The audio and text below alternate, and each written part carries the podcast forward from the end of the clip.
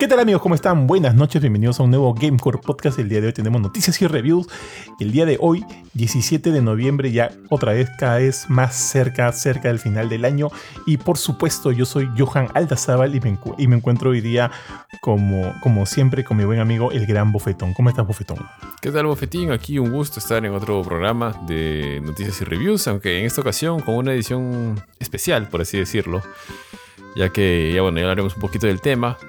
Eh, pero bien, todo bien en general. ¿Qué tal aquí conociendo al buen amigo Palomeque por primera vez? ¿Cómo sí, así es, así es, tío, así es, tío. De hecho, este, Jorge todavía está de viaje, así que hemos puesto un poco más de presupuesto y el día de hoy tenemos con nosotros en el programa al buen Palomeque, que ya nos ha acompañado varias veces. ¿Cómo estás, Palomo? Sí, sí, ¿qué tal muchachos? ¿Cómo van? Acá un gusto estar acompañándolos, sobre todo en este episodio que es especial, ¿no? Como siempre, creo que todos estamos bien atentos a esta premiación que son los, Game Awards, ¿no? Este, cada año. Eh, y nada, yo totalmente encantado de, poder conversar con gente que, que, sé que conoce el tema, así que aquí estamos, Gracias, Papu. O sea, con esa gente y Ari, dices. Sí, pues tío, así, así es la cosa. Este, sí, sí, exactamente. Oye, antes de meterle al tema, quiero comentarles una vaina, muchachos. Justo hace 10 minutos nada más estaba revisando mi correo y me llegó, había un correo medio raro que decía del SAT. Dije, ¿SAT? ¿Ya que alguna infracción, algo? Veo y aparentemente el 9 de septiembre, de septiembre de este año, eh, pucha, me pusieron una papeleta por, por, por manejar rápido. Y esto está, este, o sea, el límite en la vía era de 80 kilómetros por hora en la Panamericana y yo estaba yendo a 86. Y me acaba de caer una papeleta por 891 lucas. Ah, sí, ahora. Estaba haciendo este, piques, estaba haciendo piques. Ahora, en la foto se ve claramente que adelante de mí hay un carro, hay otro carro, ahí nomás, ahí nomás. Este, y aparte, no, cuando usualmente te ponen una papeleta, yo lo digo así de, de, ignorante porque en realidad nunca he recibido una, no te dan como que un tiempo para pagarla y que te hagan un descuentazo. O nada que ver. Sí, tío, tienes que acercarte. Creo que te bajan por lo menos al 50%. Pero igual es. Pero ponte. ¿no? Pero este es de septiembre, weón. Y me acaban de informar. No, pero igual te acercas y dices, oye, me acaba de llegar esto. Y das con tu correo de cuándo llegó y demás, etcétera. Porque ahorita quise hacer como que el chongo para pagarlo por internet, porque lo puedes pagar por el SAT. Y me salía ahí hasta el final 891. Quería ver si por ahí salía algo como que ya descuentazo, pues no por, por ser, por, por haberte notificado recién y nada. Así que creo que va a tener que acercarme y averiguar o mañana llamar, qué sé yo, porque 891 lucas, tío, no lo pago, qué caro. Y sí, no me van a sacar el carro ya. y Puta, sí. Bueno, fue. Ya, muchachos. Entonces, ya, solo eso, déjame cerrar este correo que me ha, me logrado la noche. Me ha, me ha quitado un poco el, emotion. Y abramos. Sí, eh, ya fue, no quiero nada. Y abramos el de los Game Awards. Y tenemos un montón de categorías. Este, como muchos de nuestros oyentes saben, nosotros somos jueces oficiales de los Game Awards, pero es bien curioso porque cuando nos entregan el balotario para nosotros este, eh, poner o ahí escribir o nombrar a quienes nosotros creemos que son eh, dignos representantes de cada una de las categorías, ojo, para las categorías usualmente elegimos a cinco nominados, pero esta, el, el balotario que nos envían no tiene esta cantidad de categorías. Por ejemplo, este de mejor evento eSports no hay. Creo que para nosotros los medios oficiales no, no ciñen netamente a videojuegos, solo a los juegos. Porque incluso, sí, ponte, este año sí, o sea, otros años sí podemos elegir entre, eh, eh, ah, ¿cuál es, ¿cómo se llama la categoría? El mejor eh, performance. Eso sí podemos elegir. Pero cuando hay, pues, por ejemplo, mejor atleta esports y demás, eso no aparece en el balotario como que eso de repente está este, supeditado a otro grupo específico, ¿no? Que se encargue de esports y demás. Eso, ponte, yo no lo, no, no lo sé en realidad. Y por eso que me sorprende cada vez que entro, veo una cantidad mucho más grande de categorías de las que usualmente nosotros elegimos. Pero ahí está, pues, tío, ahí está. Obviamente hay un montón y hay varias, varias, varias, tío, que, que no me importan, que no me interesan. Así que yo creo que esas las vamos a, a, pasar a menos que alguno de ustedes siquiera, ¿no? Por ejemplo, mejor evento de esports, yo no tengo la menor idea en, la, realidad. Pero tú sí, ¿no? Tú sí, Paloma, que tú eres un poco más ávido a los deportes electrónicos, ¿o no? Mm, sí, bueno, por, por tema de chamba y tal, ¿no? Y siempre estoy chequeando esports. Eh, y bueno, este año, curiosamente, algo que hay que destacar, ¿no? Y bueno, al ser Perú nosotros, este, pues el hecho de que eh, el International de Dota 2 esté de nuevo en, en, la contienda, ¿no? Habla mucho del evento en sí, ¿no? Porque el año pasado, por ejemplo, no estuvo. Y fue por el, por el hecho de que la producción también estuvo bien eh, tela, por decirlo de alguna forma, ¿no? Estuvo bien. Parecía más una Major, que es como, como uno de los torneos mm. importantes de, del año, ¿no? De, del, del, circuito competitivo de Dota. Este, pero no a la altura de un de International, ¿no? Que es prácticamente el mundial del, del, del videojuego en sí. Entonces, este, este año sí estuvo mucho más, eh, pues, estrafalario, tuvo una ambientación así tipo catedral bien bonita, con unos vitrales bien, bien, bien chéveres con los héroes con los que el equipo eh, campeón del año pasado pues ganó, no la última partida. Estuvo bien, bien bonito la, producción, este, hologramas y un montón de cosas que, que, ya se habían visto, por ejemplo, en otro evento que es Riyadh Masters 2023, eh, que está ahí pues metido eh, Arabia Saudita y, todo el billete ¿no? de los jeques y tal. Entonces, este, Valve no se quiso quedar atrás, ¿no? Entonces ya le metió mucho más presupuesto a, a, su mundial este año, su mundial de Dota 2, y, se, notó, se notó bastante, como te digo. El año pasado se realizó en, Singapur, si no me equivoco. Este, y con, como te digo, con resultados mixtos, ¿no? Eh, ni siquiera había cabinas este, para, para pues, este, ¿cómo, decirlo? Para, para que los equipos no escuchen los exteriores, ¿no? Este, de aislamiento. En cabinas aislantes de audios, exacto, de aislamiento exactamente.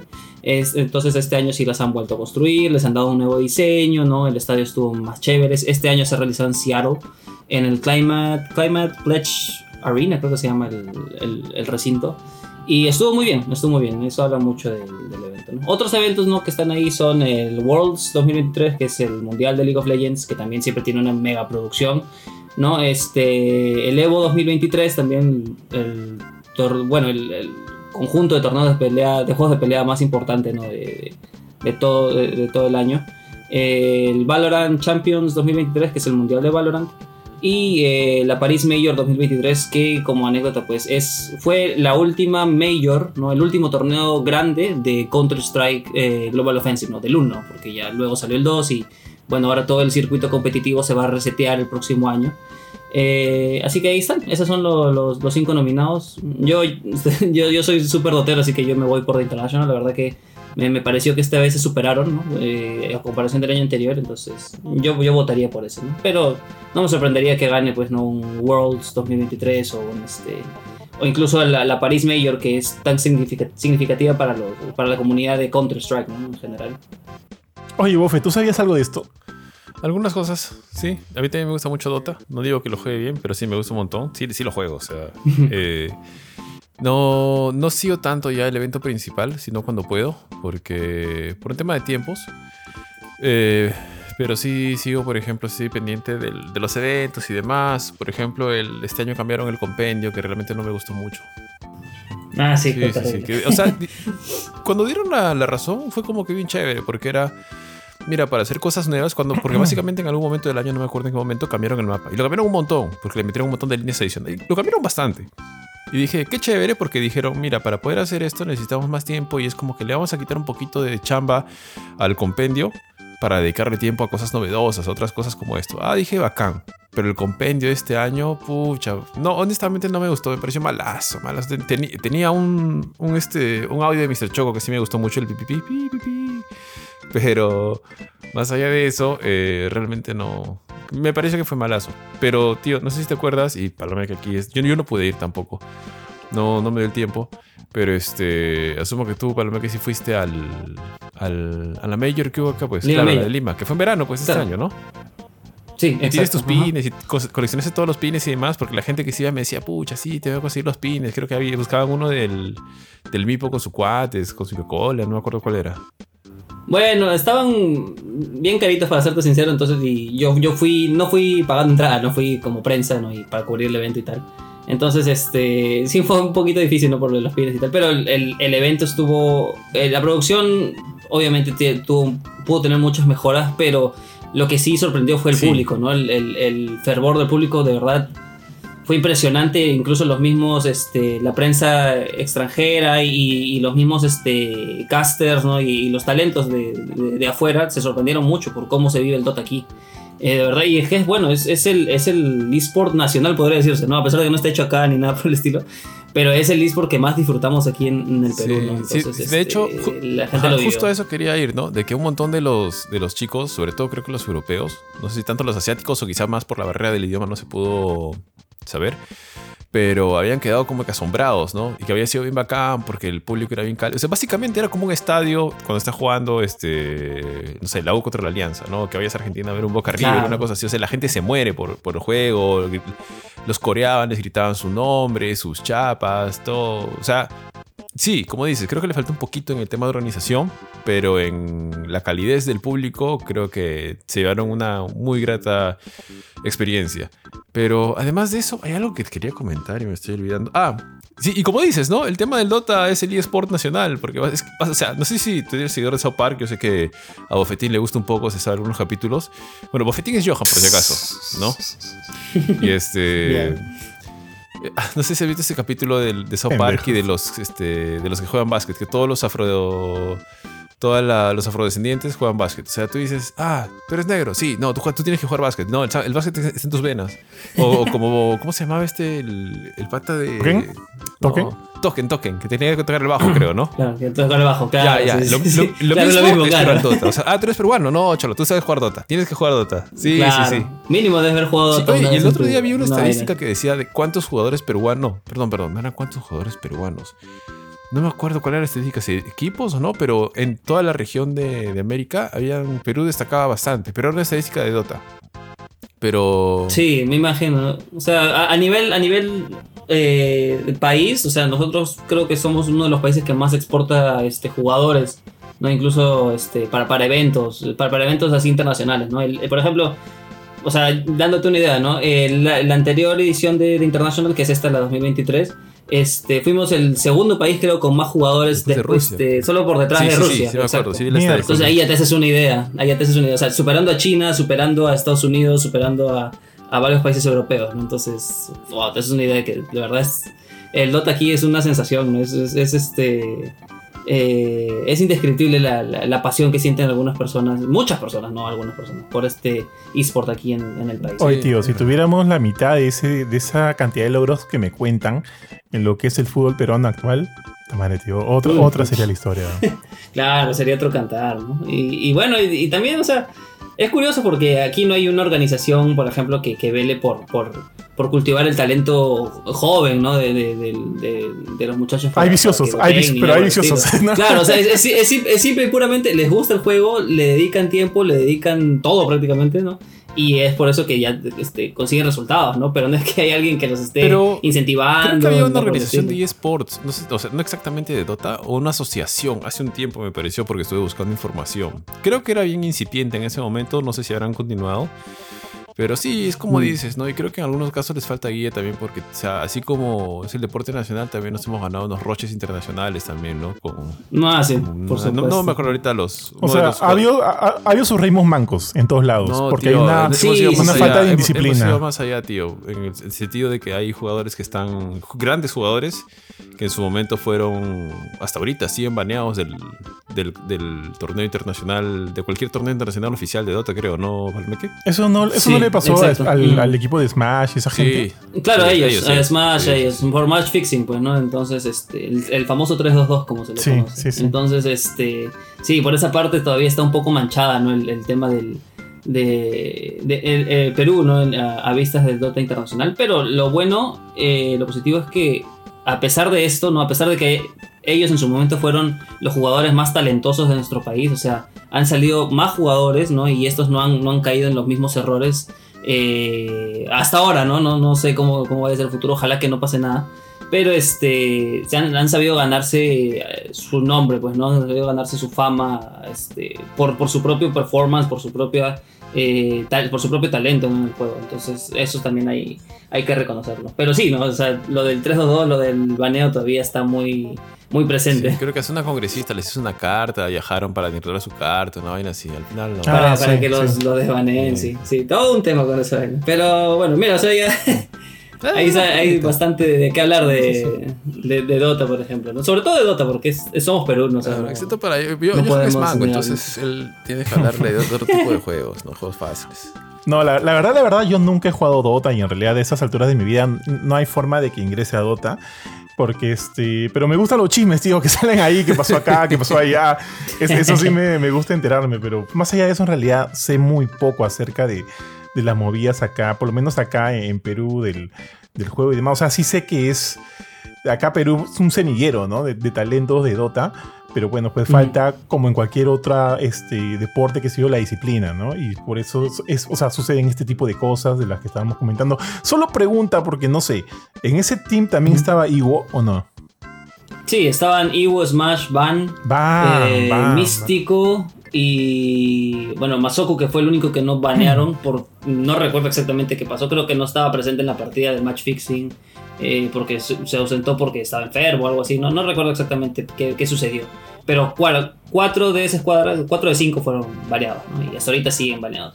Claro, claro. Bueno, igual también su ventana ya, ya pasó, pues, ¿no? Sí. Y, Sí, o sea, ya están, ya están tíos, ¿no? Para, para los esports, o sea, para, sobre todo para Dota, que para los MOBAs en general, que son juegos así donde verdaderamente tus reflejos tienen mucho que ver a la hora de, de- de- de jugar.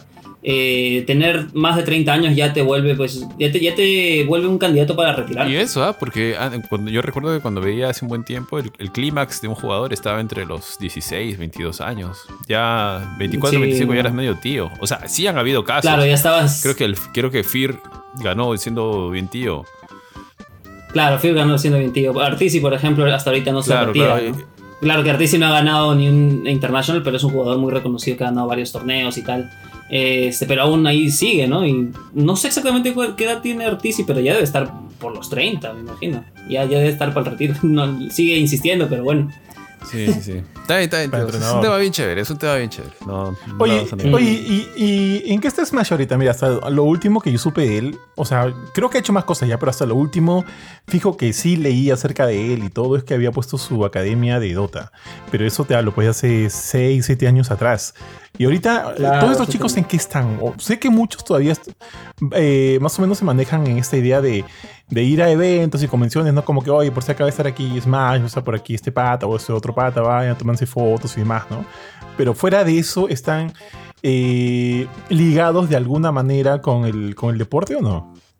Claro, o sea, muchos de ellos streamean, ¿no? Que es, creo que lo, lo- lo más, este, lo más, este, ah, ¿cómo decirlo? Consecuente que puedes hacer Ujú. cuando te pasa algo así, ¿no? O sea, ¿qué has hecho toda tu vida y a, a qué le has dedicado tanto tiempo de tu vida? Pues jugar Dota. Entonces, ¿qué otra cosa puedes hacer si ya no vas a competir internacionalmente? Pues te dedicas a streamear, generas contenido de juego, etcétera, ¿no? De, o sea, son streamers desde hace mucho tiempo, ¿no? Ahora último, por ejemplo, Smash ha regresado oficialmente al, al Dota 2 competitivo, pero hay un detalle. Lo hace para la liga de ESL, que es este, pues, esta organización que, de esports, ¿no? que pues, organiza múltiples torneos ¿no? de, varias disciplinas, de varios juegos. Este, entonces, para, es, para ESL, eh, creo que el ban solo le duraba unos 3 años más o menos, 3, 4 años, y ya se cumplió ese plazo. Entonces, ya está apto para competir en, en- en torneos que ellos organicen, no Valve, sino ellos. Entonces, este, ahora estuvo intentándolo con Mad Kings, que es un equipo de esports aquí de, Perú, eh, para clasificar al, a Kuala Lumpur 2023, que es el próximo torneo Tier 1 que se viene de, este deporte, ¿no? de este esport. Eh, lamentablemente ya están eliminados, ¿no? Este, para las clasificatorias. O sea, ahorita se están celebrando las clasificatorias cerradas eh, con varios otros equipos de peso, pero ya, ya fueron eliminados. Pero, o sea, tuvieron un muy buen rendimiento, por decirlo de alguna forma, porque este, avanzaron varias rondas. De hecho, ellos vienen desde las clasificatorias abiertas. O sea, que han tenido que jugar unas 10 series para llegar a donde han llegado. Y, y, bueno, ya están eliminados, pero han jugado 10 series, pues, ¿no? De, de- Claro. de- en- durante todo la- el proceso, ¿no? Entonces, este, han, han aguantado bastante eh, y Smash todavía se mantiene, como te digo, es eh, impresionante que a pesar de que no ha competido desde hace años, o sea, todavía mantiene su frescura, ¿no? mantiene bastante noción de juego y es porque nunca lo dejó realmente, ¿no? Siempre estuvo jugando, ya no a nivel eh, competitivo internacional, sino más, no sé, rankeds, como se les conoce aquí, ¿no? O, o pubs, ¿no? Este, partidas públicas y tal. Este, pero ahí, ahí mantiene su nivel y lo ha demostrado, ¿no? El resto sí creo que sigue streameando nada más. Dale, dale, Palomeque. Ya, vamos a meter un poquito de aceleración, tío, para llegar a la, la hora. Como ya hemos dicho, el bofetón está ahí, este... ¿Qué tiene que hacer bofetón? Ah, bueno, ya. De ahí, de ahí- de ahí lo vemos. Sí. Vamos con la primera categoría ya, dejando un- un, eh, de lado un poquito todo el tema de los, los eSports. Y es el juego, eh, el juego más anticipado. Mira, tenemos acá eh, cinco nominados. Por un lado, Final Fantasy VII Rebirth, Hades 2, eh, Like a Dragon Infinite Wealth, eh, Star Wars Outlaws y Tekken 8. Y, y la verdad, la verdad, la verdad, eh, ¿alguien, ¿alguien de verdad espera Star Wars Outlaws, tío? A, a mí, la, la verdad, la verdad, a mí no me ha gustado. O no, eh, bueno, cuando yo veo un juego de Star Wars, pucha, necesito ver el lightsaber, tío. Y es, o Ah, sea, no, de, de repente. Te con todo. sí, Claro. Tal, obvio, tío. De repente hablas, va a ser bravazo, ¿ya? Va a ser bravazo. Pero de hecho, de entre todos los que están aquí, es el que, por el que menos votaría y demás, cuando presentamos nuestros nominados, creo que ni siquiera lo elegimos, tío. No sé si te acuerdas, Bofetón. Entonces, este, me, me sorprende mucho que esté acá. De repente, obviamente hay un sinfín de fanáticos de Star Wars y quieren ver de repente representado este enfoque que el juego le está dando al, al universo, lo cual me parece baja, ¿no? Pero para mí palidece mucho contra... Ya, mira, yo les digo, de acá al que yo espero con más ganas y Palomé que me va a escupir es eh, Hades 2. Hades 2. Ah, ¿de verdad? No, lugar de- no, no te voy a, no en te voy a lugar de escribir porque yo Final coincido. Fantasy VII coincido. Rebirth. ¿Ah, sí? Coincido, coincido totalmente. Es que mira, ahí hay un detalle. Final Fantasy VII Rebirth ya sabemos cuándo va a salir. Sale en febrero del próximo año. Entonces, o sea, ya me espero, ¿no? O sea, no, no, no es que lo esté esperando con, con muchas ansias porque no sé la fecha en la que va a salir y tal. Pero Hades 2, o sea, yo Hades 1 lo jugué y me quedé... pucha, ah, su- no, no- sé cómo, cómo describir esa sensación. O sea, me quedé con muchas ganas de más. Y eso que el juego tiene un montón de contenido, ¿ah? pero lo terminé, o sea, lo, lo pasé múltiples veces porque eso es lo que te pide el juego para completarlo de alguna forma, ¿no? Para, para, para terminar la campaña. Y dije, wow, o sea, qué, qué espectacular es este juego, quiero más, qué, qué impresionante que, que Supergiant haya llegado a ese, a ese nivel, ¿no? O sea, tiene Bastion, tiene este, varios otros juegos, pero o sea, eh, yo creo que es su obra maestra, Hades, ¿no? Y, y es por eso mismo que la primera secuela que van a lanzar es de este juego en, en específico, ¿no? Entonces, wow, estoy, estoy muy eh, entusiasmado con el juego y, todo lo que he visto en el tráiler me, llama mucho la atención. Entonces, también elijo el mismo. Oye, oye, pero si entonces eh, Rebirth no tuviera fecha de lanzamiento, estaría, o sea, ¿tú sientes que eh, te, te- te decantarías más por, por Final Fantasy VII? Quizás, quizás eh, la, la fecha podría- es, es un gran factor, ¿no? Para decir este, cuál es mi juego más anticipado, ¿no? Por ejemplo, cuando Elden Ring, no, no se sabía nada de Elden Ring, de cuándo iba a salir y tal, ¿no? Elden Ring fue mi juego más anticipado por muchísimos años. Ah, sí. No, este, porque no se sabía nada, absolutamente nada de esto. Pero Final Fantasy VII Rebirth ya hasta lo han mostrado a la prensa, al- algunos este, miembros de la prensa, ¿no?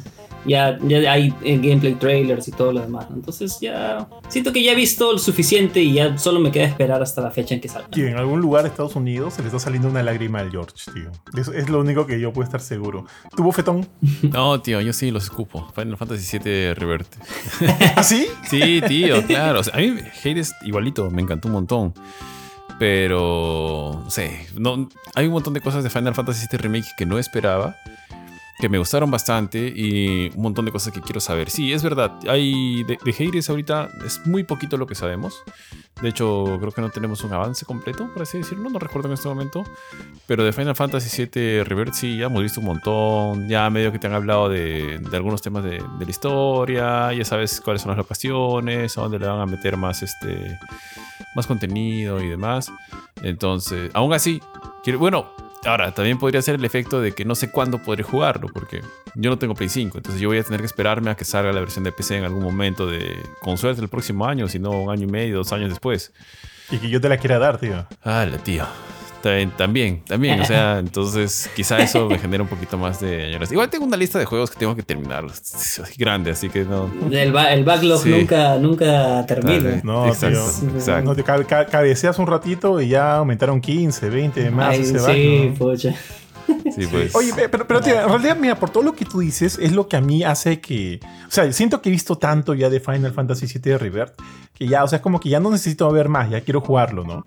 Y es el tema de que Hades 2, si bien se vio algo, vimos por ahí un, un poco de, del juego, el saber, este, el no saber qué más va a traer o qué cosas podría cambiar o qué sé yo, es lo que me, me genera esta, esta, esta sensación de anticipación, de que quiero jugar ya eso, quiero ver qué, qué, qué es, qué sorpresa me voy a llevar cuando lo esté jugando ahí. Espero jugarlo en Switch, me, me encantaría jugarlo en Switch. Y, y, ya, pues, ¿no? Ese es el tema. En la Switch, en la Switch 2. Eh, en la, ah, en la Switch 2, ya tú dices, así en 4K, eh, 4K Ray Tracing, ¿no? mira, no, sabe, no, sabemos cuándo va a salir, quizás, mira, yo, yo espero que salga 2024, ¿no? Pero, y si sale 2025, me imagino que ya para ese momento ya ya debe haber. Nintendo mínimo debe haber anunciado la Switch 2, ¿no? Con fecha de lanzamiento y todo. Pucha, Tito. es, es, lo que Tito, eh, perdón, tío, Fox Zelda, o sea, Fox Zelda, Fox Mario, si me dicen la Switch 2 sale con título de lanzamiento, Hades 2, este, exclusivo, pues qué sé yo, un, do, claro, dos meses, voy, dos meses voy, nomás, no importa. Todo. Sí. sí. con todo. No, no, es que de verdad te juro, yo no pensé que Hades me iba a gustar tanto cuando lo jugué. Y eso que yo lo he jugado años después de que salió. ¿Ese cuánto salió? ¿2017? ¿2018? Ah, so, 2017 creo. La verdad, yeah. ya no me acuerdo. Yo, yo, lo he jugado, yo lo he jugado hace dos años más o menos. Y, uh, y aún así me, me, dejó pues una impresión muy fuerte. O sea, es un, es un juegazo, es un señor juegazo. Que yo, yo no, o sea, que de verdad yo siento que eleva a los, a los indies mucho más allá. ¿no? O sea, de, mira, to, mira, esto es lo que se puede, puede hacer un estudio independiente ahora. Y, y, y, para mí ese año, como yo lo jugué ese año, me barrió con varios otros juegos que había jugado durante el año. Tri, este, triple A, no superproducciones. Así que, no sé, o sea, yo, yo le tengo mucha fe a ese juego. ¿no? Super Giant siento que no me va a decepcionar con la secuela de, de Hegel. Oye, oye, ¿y no hay amor para Tekken 8? Oh, sí, oye, yo, tío, yo me moriría, por, me muero por jugar Tekken 8, pero creo que... También es Play 5, ¿no? También, también, también. Pero igual, o sea, en, en esa lista... Mmm, no sé, es que yo sé que Tekken 8 es. No es más de lo mismo, ¿ya? Porque sería un poco injusto decir es más de lo mismo. Porque, pero sabemos que es un juego de peleas. O sea, ya sabemos de qué va, ya sabemos que es un juego de peleas, tiene mejores gráficos, nuevos movimientos, nuevos peleadores, un montón de cosas por descubrir. Tiene a Azucena, Azucena la primera tío. peleadora Sí, peruana. Y, este, y por ese lado, todo chévere. Pero Final Fantasy VII, si has jugado el remake, ya sabes de que no es exactamente. Que, alguna sorpresa te vas a llevar. Entonces, espero un montón con eso. Igual, Hades también. O sea, no, te digo que no, pero al menos en mi balanza, yo le doy más peso a Final Fantasy VII. Mira, yo de acá solo salvaría tres y los pongo en este orden. ¿ah? Primero Hades 2, luego Final Fantasy VII y de ahí Tekken 8. Los demás, pucha mea. De verdad, de verdad, sorry, pero me. Pero como que esos tres son como que mis. Cualquiera de esos tres, o sea, si gana cualquiera de esos tres, yo feliz. Si gana Hades, ya, pues tío, bravazo. Ahora, justo hablando de, la sorpresa que hablas rapidito, solo quiero decirlo rapidito. He visto el primer capítulo de. De este, de. Ah, de Scott Pilgrim Takes Off. Y. Ah, ¿verdad? ¿Salió, no? ¿Hoy día o ayer? Hoy día ha salido. Y justo acabo de ver el primer capítulo. Y, o sea, ojo, cosas que ya sabíamos, como que la animación y demás, súper bien. La música es Animanaguchi, así que está bravazo. Este, hasta ahí todo bien. O sea, en esos aspectos técnicos, excelente. Pero estoy comenzando a ver la. No quiero spoilear. Estoy comenzando a ver el primer capítulo y como que todo está yendo de acuerdo a lo que ya habíamos leído en los cómics o habíamos visto en la, en la película, ¿no? Como que todo está yendo acorde a eso. Y dije, ah, mira, de repente van a recontar todo tal cual. Bueno, pues hay que ver, me gusta la animación, ¿no? Y hacia el final del capítulo pasa algo que me voló el cerebro. Y dije, maldita sea, quiero seguir viendo el segundo capítulo porque quiero saber cómo va a continuar esto. Así que a los que no la han visto, en verdad, véanla porque está bien chévere. Ya, ahora sí, cerremos eso y volvamos Sí, tío. a los Te metiste un salto bien raro, pero está bien. Sí, sí, sí, sí, sí, Sí, sí. ¿no? Pero quería... Es una, una tangente Sí, bien. Sí, sí, sí, sí, pero, tenía que decirlo, tío. Ya, pasemos a la siguiente categoría. Mejor adaptación. Y justo mira hablando de Scott Pilgrim. Mejor adaptación. Tenemos también acá cinco contendientes. Por un lado, Castlevania Nocturne, que no le he visto. Gran, Turi-. Gran Turismo, que sí le he visto. Que puta, paja, paja. Eh, la serie de The Last of Us. La película de Mario. Y la serie de Twist Metal, que voy dos capítulos recién. Me falta ver un montón con, con Falcon. Pero son estos los nominados de aquí. Mira, este. Así, yo de cajón me quedo por lo pronto con The Last of Us y la película de Mario. ¿ah? No sé ustedes. Mm, sí, yo igual, pero sí tendría que ir con, con The Last of Us. Creo que The Last of Us es un producto mucho mejor en calidad y en todo. Mario es súper chévere, me encanta, la puedo ver mil veces, me, me divierte, me encantó lo que hicieron con la película, pero, o sea, creo que son un poco difíciles de comparar. Eh, Mm, pero al sí. final creo que The Last of Us tiene muchos más elementos que logran todos una nota muy alta, mientras que Mario tiene elementos muy chéveres con notas altas y algunos algunas partes como que bien, bien, este, bien flacas, ¿no? Tío, estoy sorprendido y te voy a echar ya. Yo primero pensé primero que ibas a decir la película de Mario. No sé por qué pensé que ibas a decir la pelea de Mario. No, no, me encantó. Y, y, y, segundo, terminaste de ver la serie hasta donde se ya tú has visto solo el primer capítulo, weón. y aún así. Me falta, creo que, un par de capítulos. Pero sí, ya seguí viendo, pues, tío. Y se nota, o sea. Es una producción de HBO y al final. Una producción que le pusieron amor, le pusieron cariño. Está bien hecha. O sea, no, hay, no, no, no se lo podemos negar, ¿no? Está bien hecha. Está muy bien hecha. Mm. Sí, sí, tal cual. Solo me que. Yo también creo que me decanto por, por The Last of Us, ¿no? Este, sí vi la película de Mario y me fascinó, o sea, tiene muchos elementos que, que todos los fanáticos de Mario, ¿no? De, de, los videojuegos, de tantos años de videojuegos, pues van a notar y van a apreciar mucho. Pero quizás por eso mismo sea que me decanto por The Last of Us, porque, o sea, eh, The Last of eh, la película de Mario, digo, es un producto bueno, pero sí, eh, o sea, tiene un valor mucho más agregado si, si es que eres fan de, de, la franquicia. Notas muchas cosas, tiene muchos detalles y tal. Eh, pero si no lo eres, pues quizás te pase como una película de animación para niños, pues buena, pero nada extraordinario, no nada revolucionario ni nada por el estilo. En cambio, The Last of Us, la misma, el mismo guion ya adaptado del, del videojuego, que de por sí es extraordinario, más la, la, producción de HBO, ¿no? la cinematografía de la, de la serie. Eh, el reparto, ¿no? Los actores son pues excelentes, el trabajo que hacen, este, el dúo protagónico es extraordinario también, entonces es un producto creo que mm, llega a más público, ¿no? Que, que, tiene la, la posibilidad de, impresionar a más gente. Y creo que por eso es que, que escojo a de las O sea, Si, si, tú sacaras, tío, que estos son The Game Awards, o sea, y, y tuvieras que poner una línea, una una premiación de series o y películas en general de este año, The Last of Us podría competir este, muy bien dentro de eso. Sí. Ninguna de, las otras cuatro entraría. ¿no? Sí, de acuerdo, totalmente de acuerdo con ustedes.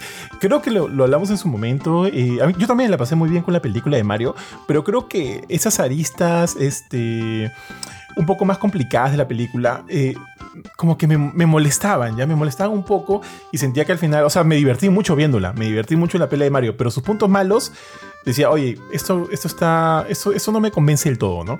Igual me divertí un montón, pero con The Last of Us siento que las críticas, eh, por lo menos de mi parte, eran casi nulas. Es más, y, yo regreso mucho a este, no sé si se acuerdan de este tercer capítulo del, de la temporada, cuando presentan a Bill y este... identificado, tío. Tal cual, contigo, contigo, tío, contigo, ¿no?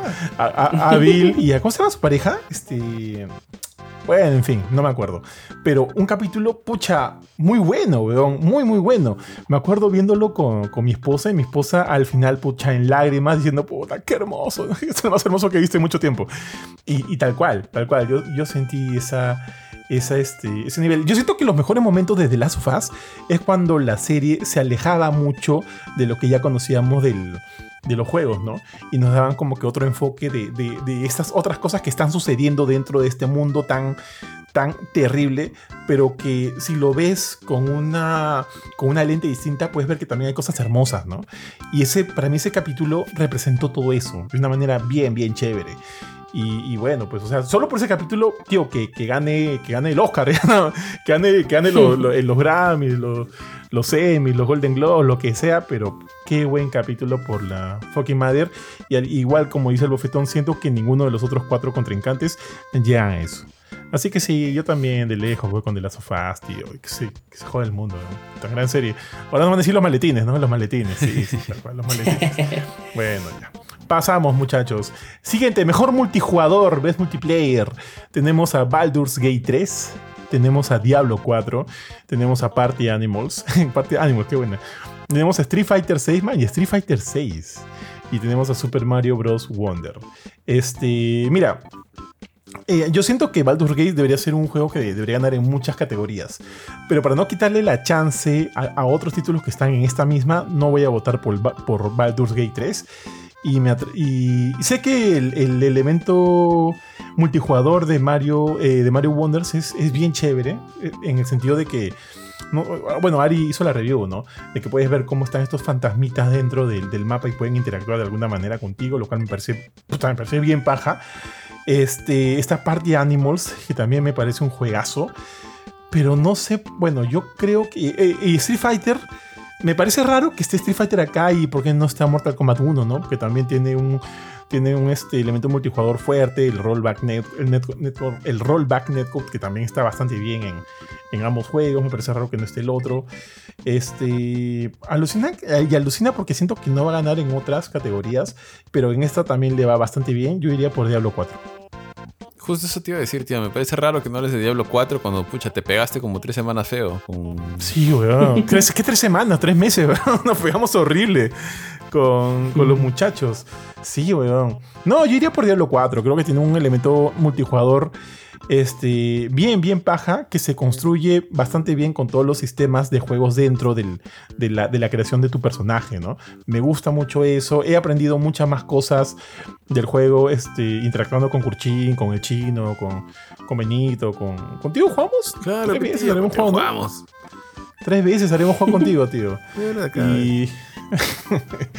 Pero sí. o sea, el elemento jugador de, Diablo 4 me parece impresionante en muchos sentidos y, y, aparte de, o sea, de todo lo que el, juego, o sea, siento yo, aparte de todos los sistemas que el juego pueda eh, eh, brindar para que todo el componente multijugador sea bueno, siento también que debe haber algo más, como que este elemento, este, entre comillas, fantasioso, no tangible, que, quiera que te haga reunirte con tus amigos en grupo a meterte dentro de este juego, ¿no? Y siento que Diablo tiene mucho de eso. Esa sensación de, querer juntarte con tus patas y seguir jugando juntos, seguir leveleando juntos, este, limpiando mazmorras, derrotando a jefes y demás. Y siento que en ese sentido Diablo lo ha logrado bastante bien. Entonces yo sí, tranquilamente voy por Diablo. No sé ustedes. Mm, sí, yo también voy por Diablo, tío. Eh, he jugado Party Animals. He jugado. Party Animals es recontra divertido. Recontra divertido. No, no lo voy a negar. Pero sí, me pasó lo mismo con Diablo, ¿no? Que te, pegas, tiene un montón de sistemas, un montón de cosas, cosas que aprendes en grupo, uh, coordinaciones que tienes que hacer, etcétera y demás. El, el multiplayer de Mario también es chévere. De hecho, creo que es más chévere si lo disfrutas. No, no necesariamente más chévere, pero es un juego que se puede jugar muy bien en cooperativo, en casa, con, con los amigos, con la familia, con los pequeños. De hecho, yo lo juego bastante con mi hijo y es muy divertido, ¿no? Yo sé que Diablo también tiene un couch co creo que solamente en consolas, si no me equivoco. Pero definitivamente Diablo tiene como que muchas más cosas alrededor y muchos más sistemas más construidos y más complejos, por así decirlo, que creo que hacen que, destaque por sobremanera contra los otros, ¿no? Mm. Yo, para ser sincero, no soy un. no soy una persona que suele jugar muchos títulos multijugador. Eh, por lo general, eh, los únicos multijugador que disfruto son eh, Dota 2 y, Apex Legends. Este, así que, siendo sincero, no he jugado ninguno de los títulos de, de, acá de la contienda, así que no sé qué tanto puedo opinar, pero sé que Party Animals es muy chévere, o sea, lo he visto varias veces en stream y tal. ¿No te, no, te di Party Animals? ¿Te lo di o no? Me diste, pero no lo hemos jugado ah, juntos todavía. Este, y nada, o sea, por eso no, no, no sé, no podría opinar eh, precisamente, ¿no? De, alguno de estos. Pero, o sea, sé que Nintendo hace muy buenos multiplayer, eh, como mencionó Ari, ¿no? De, de co-op, ¿no? Este, de, de, sillón. Este, así que Super Mario Bros. Wonder me llama mucho la atención por ese, por ese aspecto, ¿no? Eh, los New Super Mario Bros. eran muy chéveres jugarlos con, con la familia, con los amigos cuando, cuando venían a la casa y tal. Entonces, me imagino que Wonder es igual, ¿no?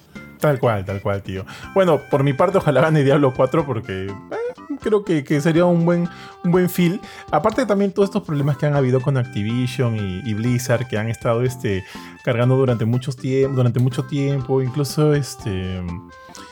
Eh, ha habido un tema de, bueno, cuando, cuando el problema estuvo caliente en Activision, había esta, este elemento como que medio ético de no saber si, si nominar este juego de Activision o no, por más que sea bueno lo que quieras, porque tenía mucho, mucho bagaje detrás, ¿no? Por todo esto que estaba pasando, ¿no? Estos, estas acusaciones de abuso, de, acoso y demás y demás y demás. Pero ya ha entrado una nueva gerencia, una nueva administración, ya concluyó el tema de la venta y de Xbox y entonces de repente esta es una nueva oportunidad para que los juegos de Activision tengan una mejor cara frente a la, a la comunidad y puedan este, disputarse, ¿no? Los mere o sea, si es que ganan, puedan disputarse merecidamente los, los premios que, que, que, este, a, los que, a los que apuntan, qué sé yo. Bueno, pues, ojalá. Mejor juego de deportes o carreras, muchachos. Está eSports FC24, F123, Forza Motorsport, eh, Hot Wheels Unleashed 2 y The Crew Motor este, Motorfest. ¿Podría pensar que Ari no jugó ni uno de estos o sí? Yo quise. Sí, tío, tal cual. No he jugado ninguno de esos. tal cual. Alucina que yo he jugado. Puta, yo he jugado todos. Unos ¿Ah, más firme? que otros. Firme. Y eSports FC24 es más, o sea, ya, rapidito, ya, es más de lo mismo. Es más, o sea, si, si este juego se hubiera llamado eSports este, FIFA 23, no, no, no vería cuánta diferencia hay entre este y el 24, para serle sincero, más allá del nombre, que para esto me parece horrendo, me parece súper genérico, no, no me gusta ese change, pero está ahí y es como que el FIFA de siempre que juegas con los patas es el FIFA de siempre que juegas con los patas y que es necesario, sí, es necesario tener un buen juego de Sí. deportes. Oye, tío, yo pensé que EA le iba a meter más chamba, porque este es el primer juego que sale desde que se separó de FIFA, pues. No, o sea, visualmente se ve bastante bien, ¿no? Pero ¿qué tanto más puede mejorar el tema del, del, este, de, de los, del, del- del motor gráfico y demás? O sea, o sea, como te digo, yo no le veo tanta diferencia en realidad. A mí más me parece hasta el mismo juego. ¿ah? Pero, pero bueno, de repente, este. Ah, incluso a, ni- a nivel de sistemas y mecánicas es lo mismo, es muy, muy similar.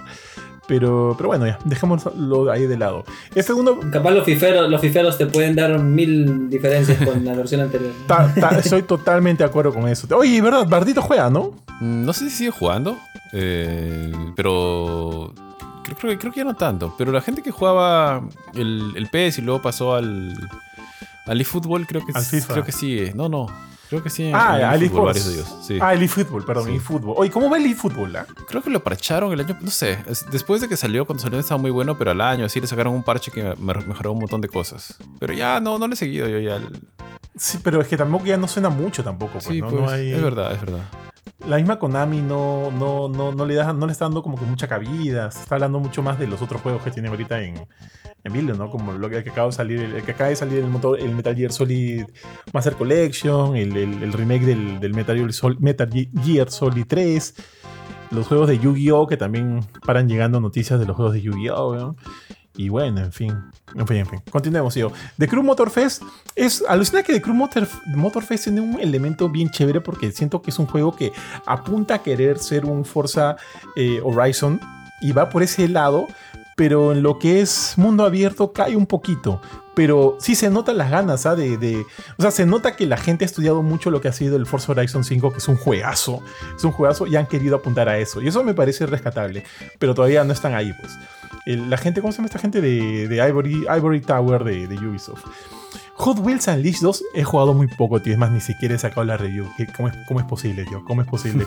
Pero este, las dos horas que habré jugado de Hot Wheels Unleashed 2 está bien chévere. O sea, si han jugado el primero, y yo jugué el primero, eh, siento que va por ese mismo lado, pero tengo que meterle más horas a, a este, a, la secuela del juego para, para tener como que una idea un poquito más, más, completa. Forza Motorsport, me sorprende que no hayas jugado Forza Motorsport, Bofetón. Sí, bueno, es el gran regreso de Forza después de un tiempito. Eh, de hecho, Forza es uno de mis títulos de, de carrera favoritos. Lo conocí en Xbox 360 con Forza Motorsport 2.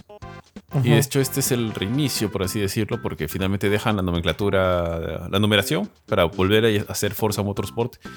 Pero no, Es un no, clásico tío, ya. no, estaba tan ocupado que no le he podido, no me he podido meter a dedicar el juego. No, no sé si, supongo que debe ser igual de bueno, pero era, porque es un juego bastante profundo. O sea, no es, no crees, sí, es un juego este, de carreras más, etcétera. No, no, no, no, es muy profundo. Tiene un montón de cosas cuando yo lo jugué la primera vez y diga- digamos, eso fue mu- mucho lo que me gustó, ¿no? Pero no, no, no, lo es- no, lo, he estado- no lo he jugado este. ¿Sabes quién lo ha estado jugando bastante? Este, mi cuñado John. Sí, lo conoces a John, ¿no? Sí, sí, claro. O por lo menos alucina que él- a él, él le gusta, a él- bueno, a él también le gusta un montón los juegos de carrera y el weón se envició, se envició con Forza Motorsport. Yo le presté mi cuenta de, de Xbox porque él ¿Y no, juega? no tiene el juego además. Él tiene, o sea, yo le presté mi, le presté mi Xbox un tiempo a este weón.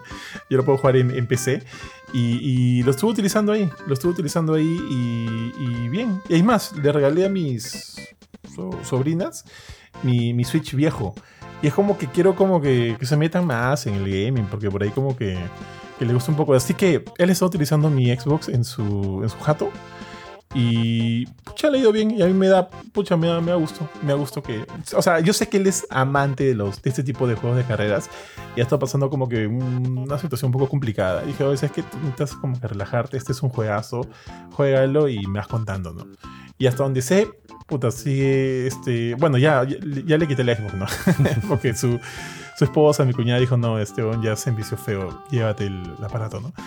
Este, hasta donde sabía, había seguido jugando bastante y me ha gustado por él. O sea, siento que, que, que, le he hecho No sé si debería estar hablando de esto. bueno, ellos no escuchan el programa, así que no importa. Pero como que le he hecho bastante bien. Porque en realidad es un, es un buen juego. Es un juego mucho más técnico, obviamente, que los Horizon. Y sigue siendo así porque esa, por ahí va la línea de los, de los Motorsport pero, pero parece que por lo menos esa me da la idea de que también es bastante eh, amigable, ¿no? Con, con, usuarios que no son netamente gamers o que por ahí no tengan tanta, tanta, eh, tanta experiencia con, con videojuegos. Y, eso está bastante bien. Entonces, a ver, este F123, ah, ya, tío, hay que, hay que este, agilizar esto.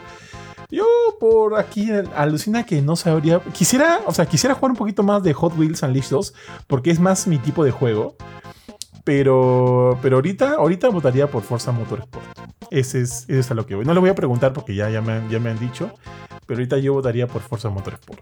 Sigamos, muchachos. Mejor juego de estrategia y simulación. Tío, acá hay un juego tuyo. Tío. Advance Wars 1 plus 2. Dos juegos, tío. Si no me equivoco. Ahora, vamos, vamos a ver. Está, mira, está Wars 1 plus 2, está Cities Skylines 2, Company of Heroes 3, Fire, ah, Fire Emblem Engage, tal cual, tío, y Pikmin 4.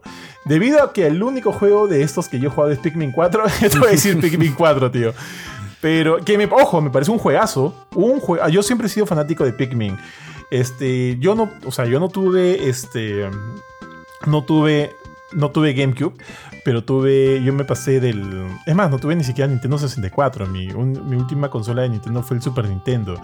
De ahí pasé a la... Tuve los Plays, ¿no? O sea, no, no podía, o sea, en esa época no podía tener todo. Pues dije, ya, Nintendo 64, Play, Nintendo 64, Play. Le dije a mi papá, ya, Play. Y menos mal que elegí Play, me parece un... O sea, me hizo, me hizo la, la vida el Play en esa época. Eh, pero cuando tuve la chance de comprarme una Switch, ya con mi plata me la compré. Y como la Switch tiene la capacidad de ser retrocompatible, eh, que me, o sea, me bajaba los juegos, los quemaba en discos, los juegos, perdóname, de, GameCube, los quemaba en discos y me, la y me los ponía a jugar en mi, en mi Wii. La, Wii. Y así pude jugar. Así, y así pude jugar este Pikmin 1 y Pikmin 2, tío. Eh, no tuve este, una este, Wii U y pucha, me, eh, me, dolió no poder jugar Pikmin 3 porque me encantaba Pikmin. Pero bueno, pues ya finalmente lo pude jugar cuando se relanzó para la Nintendo, la Nintendo Switch. Así que he jugado los tres Pikmin que me encantaron. Y Pikmin 4 también es un juegazo que siento que el, sistema de juego, eh, ponte, el, tener este perrito ayuda en mucho lo pesado que podían ser las cosas en los, en los anteriores, ¿no?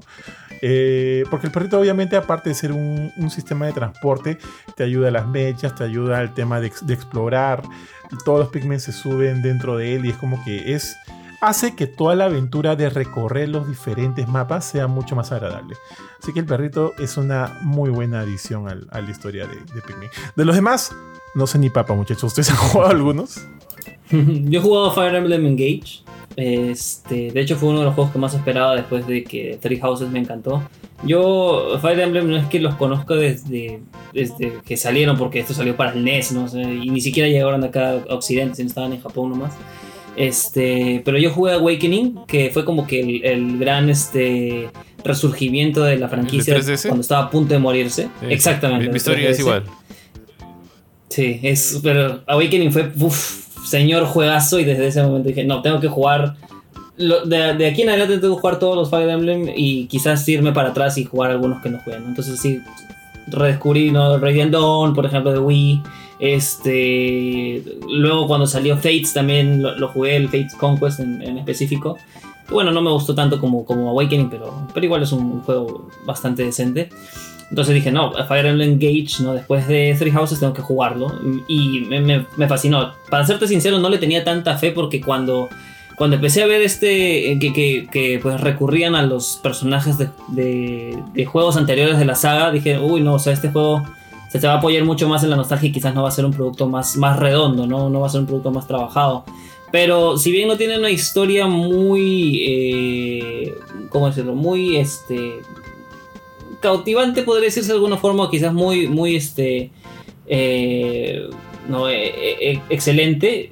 Yo creo que se apoya mucho en su sistema de, en su jugabilidad en general, ¿no? Es el, el, el, aspecto táctico, el aspecto este de, de, estrategia que tiene el juego es, es muy bueno. Tienes que mezclar muy bien este, o sea, posicionamiento que siempre ha sido lo, básico en, en, Fire Emblem este, en general, con estas, este, con estos fantasmitas, ¿no? De que, que son los, pues, los, este, los, los, protagonistas de los Fire Emblem anteriores, ¿no? No recuerdo exactamente cómo se llaman ahora, quizás ahí ¿Emblemas? ¿No se llamaban emblemas? No recuerdo cómo se llamaban.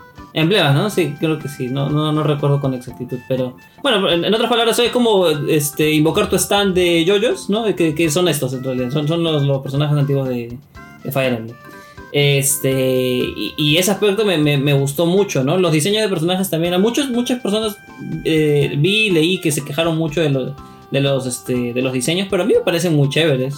Eh, creo que los hizo este, este artista, ¿cómo se llama? Eh, ah, mira Picasso, no, no recuerdo exactamente cómo se llamaba la, la, la, la artista. Pero es muy, este... Ah, Mika Picasso. Ahí está, Mika Picasso. Esa es la, la artista que es muy conocida. Este, tienen, si, si pueden, chequen su Twitter. Tiene arte extraordinario, muy, muy bueno. Y ella fue la, a la que le encargaron todo el, el, arte de este juego, que también es bravazo, me, me gusta mucho. Eh, y nada, o sea, para mí es el... A, a, aparte que es el único juego que he jugado de esta lista.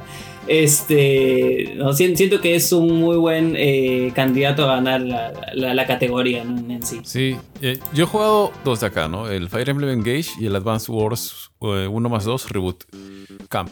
Y, y, estabas entusiasmado por ese Advance Wars, tío. Tío, y sigo. Los dos son muy buenos juegos, ¿eh? No, no, no hay que mentir. Eh, el Advance Wars, eh, para cerrar un poquito lo que menciona Palomeque sobre Fire Emblem Engage, mi enamoramiento con la, con la saga es, es similar.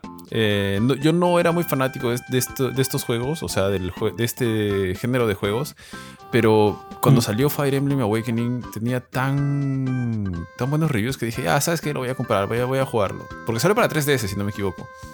Y a pesar de que sí. a mí me encanta. Zelda y creo, me gustó mucho los dos, eh, los, fueron dos, ¿no? O es un Zelda que salió en, en el 3DS, o sea, originales. Tenías al Link... este, el, Spirit Tracks, ¿no? ¿Salió para 3DS? ¿Fue? ¿O no, ese no, fue ese fue ese es el de los, del tren. En, en DS salió al Link, la secuela de Link to the Past, que se llamaba A Link Between ah, Worlds. Link Between sí, Worlds. Sí, Worlds. Sí, sí, sí, exacto. Y el otro, el, el, este. Ah, ¿cómo se llama? Triforce algo. No, no recuerdo. No, no, no llama Zelda, creo. Como. Heroes creo que era, no recuerdo. A, a, pesar de que me gustó mucho, para mí el mejor juego de la 3DS fue Awakening, hasta ahora. Y con el dolor de mi corazón lo vendí hace un tiempo. Es un juegazo, es un juegazo, un juegazo, un juegazo. ¿Vendiste el Awakening? Eh, sí, tío, vendí todo mi. Ah, mi DS, cuando vendiste, cuando te vendiste. Cuando ah, empecé a vender todas mis cosas de. No. Vendiste todo tu lote. Sí. Yo, yo, yo recuerdo que se lo regalé a Shadia, a la esposa de Jorge. Este, y luego pues me. O sea, es un juegazo. Dije, no me repetí, y luego me repetí. me lo compré, no. me lo compré, no, me lo compré, no. Eh, igual, Fire Emblem Engage de Three Houses también es, es muy bueno. Eh, me gustó un montón. Eh, pero sí, como dice Palome, que creo que justo de donde cogió un poquito el juego es creo que en la historia y en el contenido adicional que haces fuera de las batallas. O sea, en Tree Houses mm, a veces sí. te podías saturar un poco porque hay un montón de, un montón de cositas que hacer en, en, la escuela, conversaciones, etc. Pero aquí no, era, no se sintió tan chévere. Pero lo que sí te puedo decir es que la jugabilidad, o sea, el juego en sí, la estrategia, los nuevos sistemas, como dice, los, los emblemas, brutales. Creo que es de lo mejor que ha tenido la franquicia hasta la fecha porque los hicieron muy, muy, muy, muy bien. Inclusive ya, sé, ya, o sea, ya en anteriores juegos se ha visto esto, pero no sé, las cinemáticas de este tienen un toque más que pucha, son realmente bien, bien bonitas. O sea, el gráfico, sí. la animación, todo es bien bonito. Me encantaría ver una serie, una película, podría disfrutar viendo una película de esto. Y, lo, y en cuanto a Advance Wars 1 y 2, eh, yo lo conocí en DS con Dual Strikes y de ahí también me gustó, que es básicamente, es muy parecido, ¿no? O sea, obviamente tiene bastantes diferencias, pero sí, sí se parecen en el sentido de que son estrategias por turnos. Advance Wars de, depende mucho, al igual que Fire Emblem del mapa, pero también este, tiene diferentes unidades. Son, estás acostumbrado más a ese tipo de unidades, ¿no? Que son de guerra y demás. Igual es muy, muy, muy divertido, pero tengo que ir con Fire Emblem Engage en esta ocasión. De hecho, lo- los developers son los mismos, Sí, ¿no? Creo sí, sí, es como que otra rama que tienen de, de, juegos estrategia. Claro. Sí, pucha. Yo, yo de verdad, siendo sincero, le tengo bastante ganas al Advance Wars porque no lo llegué a jugar en, Game Boy Advance, ¿no? Y, ni tampoco la- el, el- el DS, que es el Dual Strikes, como menciona. Este. Pero sí, o sea, Fire Emblem Engage, a pesar de que es el único que he jugado, o sea, para mí claramente es el, el- ganador, ¿no? No sé el resto, quizás Company of Heroes 3 sea muy bueno, no lo sé, porque es una franquicia que tengo entendido que tiene sus fans, que es también bastante. Eh, eh, ¿cómo decir? compleja en cuanto a sistemas y tal. eh, pero, Emblem, tío, o creo que, que- que- que muchos de estos juegos entran, eh, entran por los ojos, ¿no? Como la gran mayoría de cosas. Y no sé, o sea, Fire Emblem Engage, veo la portada y digo, no, voy a jugar esto, definitivamente, me, encanta. Ya, muchachos, pasamos a la siguiente. Mejor. Ah, esta es la categoría Nintendo, tío. La categoría mejor juego familiar. A ver, rapidito. Están Disney. Que curiosamente solo hay uno, ¿no? Ah, ¿cómo, cómo, cómo? Solo hay uno de Nintendo este año. Y solo hay uno de Nintendo. No, hay dos, hay dos, hay dos. Está, a ver, Ah, dos. dos, dos. Disney Illusion Island, lo jugué. Divertido, simple, básico, pero divertido. Party Animals, ya hemos hablado de ese. Eh, Pikmin 4, hemos hablado de, Pikmin- de Pikmin 4. Sonic Superstar me parece un muy buen juego. alucina, También, también he podido jugarlo, pero, y solo voy a hablar del cual creo yo que puede ganar acá, va a ser Super Mario Bros. Wonder, porque no hay forma que yo elija Super Mario Bros. Wonder como juego del año. Lo siento, siento que los otros nominados son un poquito más. Pero como juego familiar me parece un buen fit y definitivamente o sea, todas las opciones que te da este juego para jugar en, en cooperativo, eh, coach, eh, en coach play, con, con, quien, qui- con quien quieras. Yo lo he jugado con Mila, tío, y nos hemos cagado de risa en varios niveles cuando en algún momento activábamos el, poder este de la plantita, de la plantita Wonder. Y, y- en verdad, en verdad, en verdad, como te digo, este... Mila, o sea, yo soy obviamente un poco más habilidoso que Mila en videojuegos. Ya Mila, de hecho, este, o sea, quien la vio antes, la ve ahora, obviamente podrá observar una evolución por parte de ella, ¿no? Pero igualmente yo soy un poquito más este, habilidoso en este tipo de juegos, por lo menos de plataformas, y, y siento que a veces las torpezas que ella podía hacer eh, en base a las cosas que te brinda el juego terminan en carcajadas. Terminan en carcajadas porque es muy chistoso de, de ver y bueno, al final yo por ahí la puedo salvar o ella puede salvar, ¿no? Pero el tema es que el juego siento que está todo planteado para que la pases bien con tu con quien quieras jugarlo. En este caso yo con mi esposa y, y en ese sentido cumple. Aparte de que es muy bonito, tío, es muy bonito y me encanta hacer el, el Mario Elefante, weón. Me parece como que una buena adición al- al- a la familia de, de power-ups de Mario. Y ya, pues tío, yo, yo voy por ese juego. Sí, tío. eh, igual yo, ¿ah? Eh, como juego, como Family Game, eh, Mario Wonder. Ah, lo disfruto con mi hijo. Tiene las opciones. Si tienen niños en casa que quizá les cuestan algunas partes, tiene como cuatro personajes o cinco. Está este, los Yoshis y Kako Asapo. No me acuerdo cómo se llama en inglés, pero que lo tengo en castellano. Que básicamente este, no, no, no pueden morir con un golpe o con un daño normal, sino que solamente mueren cuando se caen. Entonces, creo que le quita mucho de la frustración que los niños chiquitos pueden tener. Y, Oye, pero Dante, Dante lo puede jugar, o sea, Sí, no muere, o sea. no, sí, sí o muere, sea, pero sí ahí. Y a usted le gusta jugar tanto con, con, con los Yoshis como con Luigi. Luigi es uno. de- por alguna razón, su personaje favorito es más Luigi que Mario. Eh, y sí, o sea, se divierte de ambas maneras. A veces juega con Yoshi, a veces juega con Luigi. A veces me dice, papá, yo no voy a pasarlo.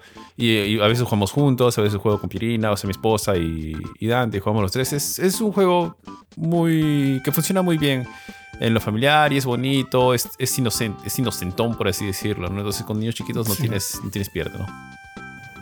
Es Nintendo en su, Sí, su máxima esencia. ¿no? O sea, Y es muy bueno, ¿ah? es muy ser. buen juego. Ah, o sea, más pero de Pichet. Ah, pero Pichet. Pichet. Ah, No, Bowsette, Bowsette, tío. Ah. Bowsette. Es- Pero existe, una, pero existe una Pichet también, ¿no? La otra vez escuché. Sí, la, es la, este, ¿cómo se llama? Eh, Toadette, Toadette. pero cuando consigue la, la corona, creo, Sí, ¿no? sí, era. Ah, Qué rara esa Mm. vaina, ¿no? Como que la, la, la pitch feminista suena. La, la vez pasada vi que la metieron a Mario Kart, creo. ah, Ah, Con, con el último DLC, algo así. sí, sí, por ahí la saqué, claro. ¿Tú has jugado alguno Palomeque? Eh, no, para ser sincero, no. Pero, como les dije, ¿no? Si Super Mario Bros. Wonder es eh, New Super Mario Bros. eh, de nuevo, ¿no? Y, pues ya obviamente con, con, las mejoras de gameplay y tal, o evidentemente creo que sería mi, mi candidato, ¿no? Aunque, no sé, Party Animals también he escuchado que es muy bueno para, para disfrutar con, con este, amigos, familia, etcétera, pero quizás eh, no sé, la, la, dificultad de entrarle es un poco más elevada a comparación de un juego de Mario, ¿no? No hay algo más este, elemental creo que un juego de Mario, un juego de plataformas hecho y derecho y eh, Mario, Mario es el, el, exponente perfecto del género. Tal cual, Palomeki. Pasemos al siguiente, muchachos. Mejor juego de peleas y para mí esta va a estar eh, complicada. ¿eh? Por un lado tenemos God of Rock, que man, ya ese juego no lo he jugado y más ni lo tenía mapeado, no sé si alguno de ustedes sí. Se ve bien curioso. Mortal Kombat 1, juegazo, tío, qué bestia, qué, qué, buen juego. Nickelodeon All Star Brawl 2, que siento que he aprendido mucho de los errores que, ojo, para mí el primer juego a mí me gustó bastante, ¿eh? Y sentía que tenía mucho el potencial para ser un buen rival de, de Smash.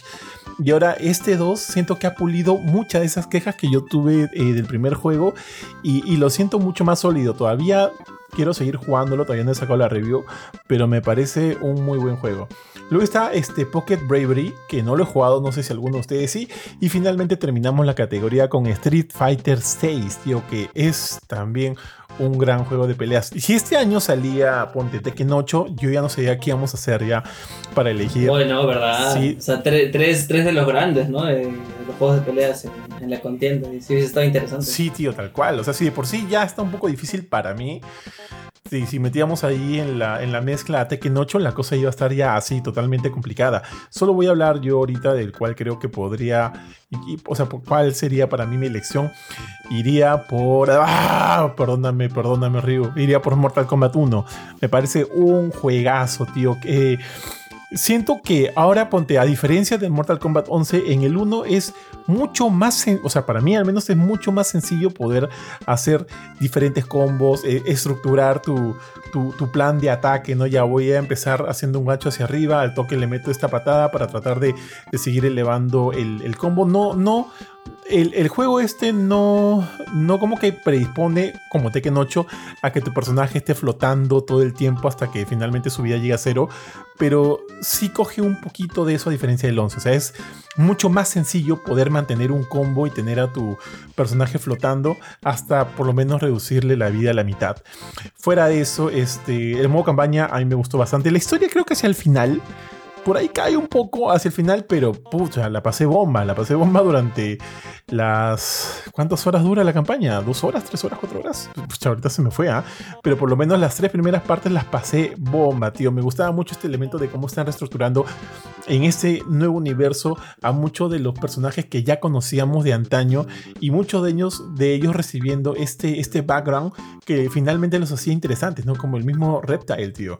Que para mí era un personaje X en toda la, la saga anterior y aquí le han dado un trasfondo que, con el cual yo podía empatizar. Eso han hecho con estos personajes, han hecho que me importen, que me empatice con ellos y quiero, y quiero ver, ¿no? Cómo sigue toda esta nueva línea de tiempo que me gusta que de alguna manera no es que haya, haya sido un borrón y cuenta nueva, sino porque también durante la campaña hablan, ¿no? De que existió esta otra línea y eso sigue siendo latente y no sé si va a seguir siendo latente en los siguientes juegos, pero me gusta que esté ahí. Entonces, este, y aparte, ¿no? Con todo este contenido a futuro que va a llegar al juego, hace que sienta que en, en general, este, en global, cuando este juego ya esté totalmente finalizado con todos los personajes extra, quién sabe, ¿no? De repente tendremos alguna nueva expansión de historia como fue el Aftermath en su momento del Mortal Kombat 11. Hacia el final, el resultado creo que va a ser bastante, bastante chévere. Y ahorita en donde estamos de por sí, ya es un juego pucha sólido en, en cuanto a juego de peleas. Yo votaría por ese.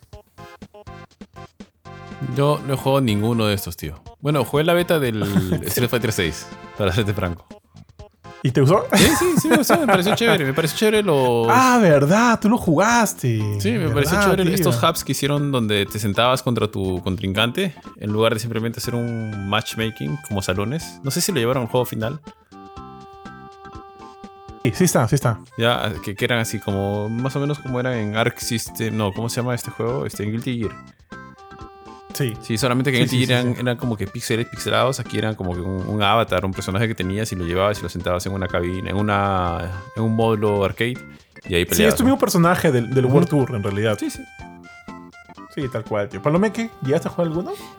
Sí, eh, pude jugar Mortal Kombat 1, no mucho, eh, para serte sincero, y no pude disfrutar la, la campaña, no fue más este pues eh, partidas con, con- contra otro jugador. Eh, y me pareció bravazo, ¿no? El, el- con solo la, la implementación de los strikers ya me parece que es, es un golazo. Ojalá y, se pu- y pudiéramos, no sé si, si esté, pero ojalá se pudiera, pues no, este, este, jugar en un modo en el que solo esté uno contra uno personajes, no sin los strikers. Mm. Este, no sé, Johan, si tú sabes si, si, No, si es no hay, no posible no. No hay, no hay. No hay, no, por ejemplo, este, a mí me encantaría eh, jugarlo, pues no, acá con, yo tengo un primo con, con- con el que vivo acá en, en casa y él también es súper fan de Mortal Kombat y hemos, nosotros hemos jugado el, el- el X y el 11 hasta, hasta morir.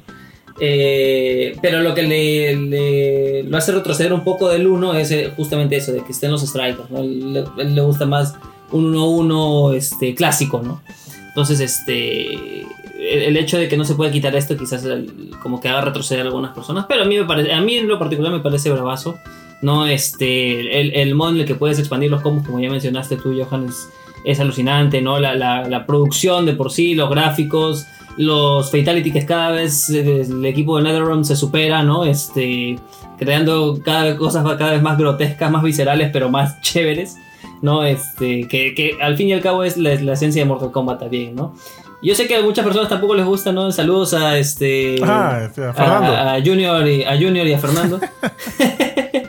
pero, pero, pucha, ¿qué les puedo decir? A mí, a mí me encanta, me vacila, me, me, me mato de risa ver cómo, cómo destrozan a este, al, al contrincante con un buen fatality. Así que para mí es, es, es todo lo que me gusta de Mortal Kombat y, llevado más allá, ¿no? Así que yo también votaría por Mortal Kombat, ¿no? Oye, ¿cómo harán, no? Este, para sacar cada nuevo Fatality. O sea, yo asumo que se meterán una, pues, que una maratón de a Serbian Film y, y así un montón de películas dedicadas. De a- película de slasher, ¿no? Así de, Sí, este, ¿verdad? Pero luego de eso, ne- Sí. de- yo asumo que necesitarán como que un, por lo menos, una terapia, pues, no algo como para Sí, salir un poquito de ese, ajá, de ese feel, me a mí-. O sea, yo me divierto. Pero imagino, pues, ¿no? El trabajo de un programador, de, todo este team del estudio. Eh, no sé si hay un equipo especial solo dedicado a, imaginar o a, idear los fatalities, no sé. Pero definitivamente yo asumo que deberían necesitar un break ¿ah? de tanto. Pero Ojalá que sea un team, un team de personas y no una sola, porque yo no quisiera trabajar con esa persona. Sí. No quisiera estar en la misma oficina con una persona. ¿cómo ahora, No, mentira. Ahora, ¿cómo puedo, cómo puedo hacer, cómo puedo buscar una nueva, este, una nueva forma de hacer puré a este personaje que ya no se haya Sí. visto antes, ¿no? Puta, qué locura, pero a mí también me encanta, me encanta verlo. ¿no? Sí, no, el, el- el black hole de, Ah. de.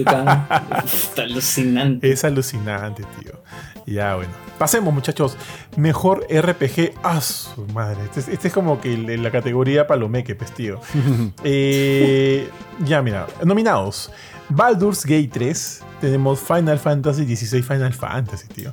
Lies of P. Sea of Stars. Y Starfield. Perdóname que me ría. Perdóname que me ría, tío. Este. No, no sé. ¿Quién quiere comenzar? No, tío, de estos. Solamente voy a ser breve porque creo que cada palomeque es quien nos va a instruir un poco. Eh, voy a mencionar que, si no me equivoco, la el voto de George fue para Lies of P. Pin- para Pingocho, creo. Sí, sí, para Pitocho. Y en mi caso, el único que yo he jugado y me gustó un montón, solamente puedo hablar de lo bueno que es, es Sea of Stars. Me encantó, me encantó el juego, me pareció monstruo, monstruo, monstruo, monstruo, con sus gráficos retro, pero incluyendo algunas novedades en la jugabilidad, poniendo parte de lo suyo, su historia, etcétera, de un estudio muy bueno que es este. ¿Cómo se, cómo se llama? ellos? Estos son los de The Messenger. ¿Sabotage? Sabotage, Ajá. Sabotage. Sí.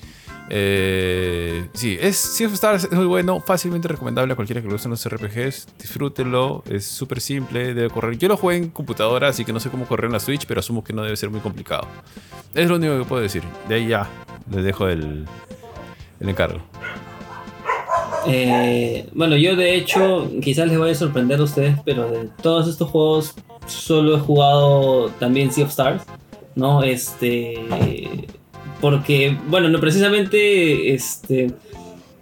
En lo particular, ¿no? Yo no sé si Lies of P lo consideraría un RPG como tal. Yo sé que en, estas votaciones, o sea, los Soulsborne están contemplados dentro de lo que son eh, RPGs, pero, o sea, para mí en lo particular, no sé, no, los veo tan encajados en, el género como tal.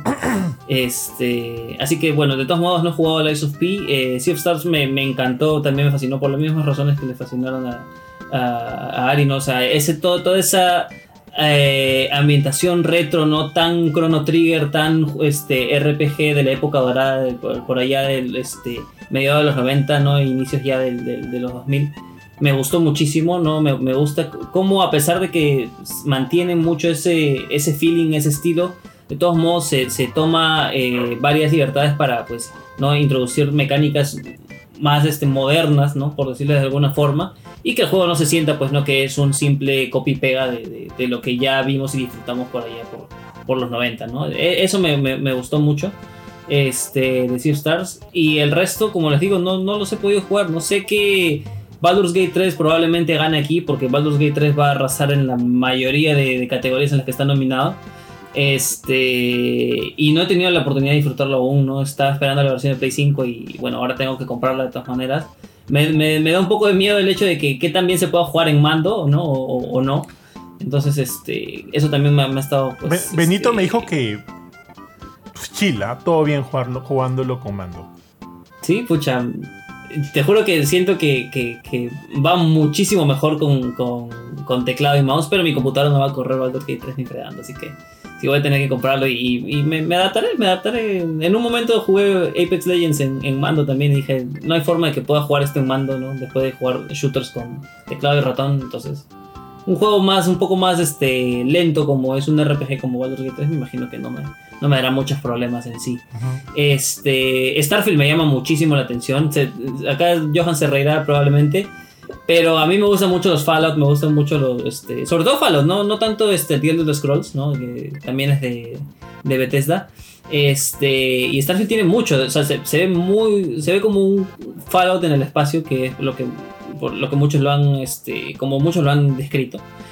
Y ya para mí eso es un es este algo llamativo, ¿no? Eh, sé que tiene mil y un problemas, ¿no? Este, sé que los gráficos siguen siendo pues una plasta, ¿no? De que el, motor gráfico en sí solo es una actualización del anterior, así que no es que haya mejorado mucho. Eh, y tal, y, probablemente la historia se pierda entre la plétora de, de misiones secundarias que tiene. Pero aún así me llama mucho la atención. Me encantaría tener una PC que pueda correrlo. ¿no? Este, porque bueno, yo, yo no soy de, jugar en Xbox, así que no hay forma de que lo pueda jugar en una. Pero bueno, y el que sí me da pena no lo he jugado es Final Fantasy XVI, que es la razón por la que me compré la Play 5 y hasta ahorita no me lo compro. o sea, eso ya dice mucho de cómo ha estado el año en, en, lanzamientos. De, que, hay tantas cosas que jugar que de verdad no, uno no se da abasto para poder jugar todo lo que, lo que sale. Pero sí, no, en algún momento quiero comprar otra. Para mí también es Sea of Stars el, que se debería llevar la categoría. Pero ya sé quién se la va a llevar, así que. De, de hecho, he escuchado en muchas personas que eh, uno de los nominados que ha faltado ahí para juego del año ha debido ser Sea of Stars.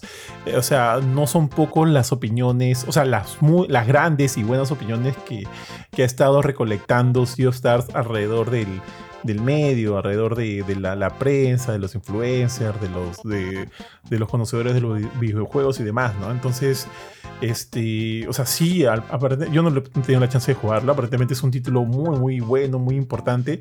Y, siento que por lo menos en lo que es categoría RPG, sí es como que un rival a, considerar. Eh, Lies of P y Final Fantasy XVI siento yo que están relativamente en la misma línea de que yo los pondría más como juegos de acción y de repente no mm. tanto aquí en RPG, o sea, tienen sus elementos RPG y demás, ¿no? Pero palidecen pues ante lo que puede hacer un Sea of Stars o un Baldur's Gate 3. Antes de ir a Baldur's Gate, este, en cuanto a lo de Starfield, lo único que quiero decir es que este, o sea, no he tenido la, ya, cuando previo al lanzamiento del juego, cuando los diferentes medios estuvieron recibiendo el título, eh, la, la, agencia eh, que ve Bethesda no nos, no nos facilitó una copia del juego. Y yo le escribí a la, a la PR no voy a decir su nombre, ¿no? Eh, repetidas veces diciéndole, oye, esto en realidad estamos bastante interesados por este juego y sabemos que está acumulando bastante anticipación y de hecho se está perfilando, ¿no? Para el fin de año como un representante importante para las distintas categorías, ¿no? Silencio, tío. Jamás obtuvimos respuesta. Ah, bueno. Y ya, eh, ya durante la época de, de, de, elecciones de los nominados, me escribió alguien de, de Bethesda, o sea, la misma Bethesda, ¿no? La agencia, ¿no? Oye, tenemos Starfield, no sé si lo han probado, quieren probarlo, qué sé yo. Yo, obviamente, le dije, miren, la verdad, a estas alturas ya ingresar este, con todo lo que, lo que deberíamos hacer para, para tener una, una, una mínima noción de lo que es Starfield, el tiempo que debemos este, eh, este, eh, o sea, el tiempo que deberíamos de estar dentro del juego para, para tener una noción de, todo lo que, de toda la magnitud del título, ya se nos es esquivo, pues con tantos juegos que tenemos ahorita que jugar, con las cosas que tenemos que hacer, y le dije no. Eh, de repente, entonces, si, Starfield es un juego que nosotros no hemos jugado y nosotros somos jueces oficiales de los Game Awards, entonces es evidente que los vamos, este, o sea, ya sea bueno o ya sea malo, si no he tenido la chance de jugarlo, es evidente que no va a ser una de mis elecciones al momento de estar eligiendo a los distintos nominados en las categorías, ¿no?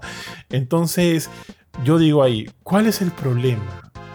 Hay una, siento yo, que por lo menos en lo que tiene que ver con Latinoamérica, de repente los representantes del, del publisher, en este caso de Bethesda, eh, hay un mal manejo de comunicación, diría yo, es más, no diría, digo, hay un muy mal manejo de comunicación porque así como nosotros, de repente, ¿cuántos otros este, medios que son eh, calificados para elegir de manera oficial a los distintos nominados no tuvieron la chance de poder jugarlo porque un... Eh, porque un representante de la agencia que mueve y, brinda, eh, brinda los códigos del juego no, o sea, no, no, no lo respondieron que fue lo que nos sucedió a nosotros. De repente no es solo nuestro caso, ¿no?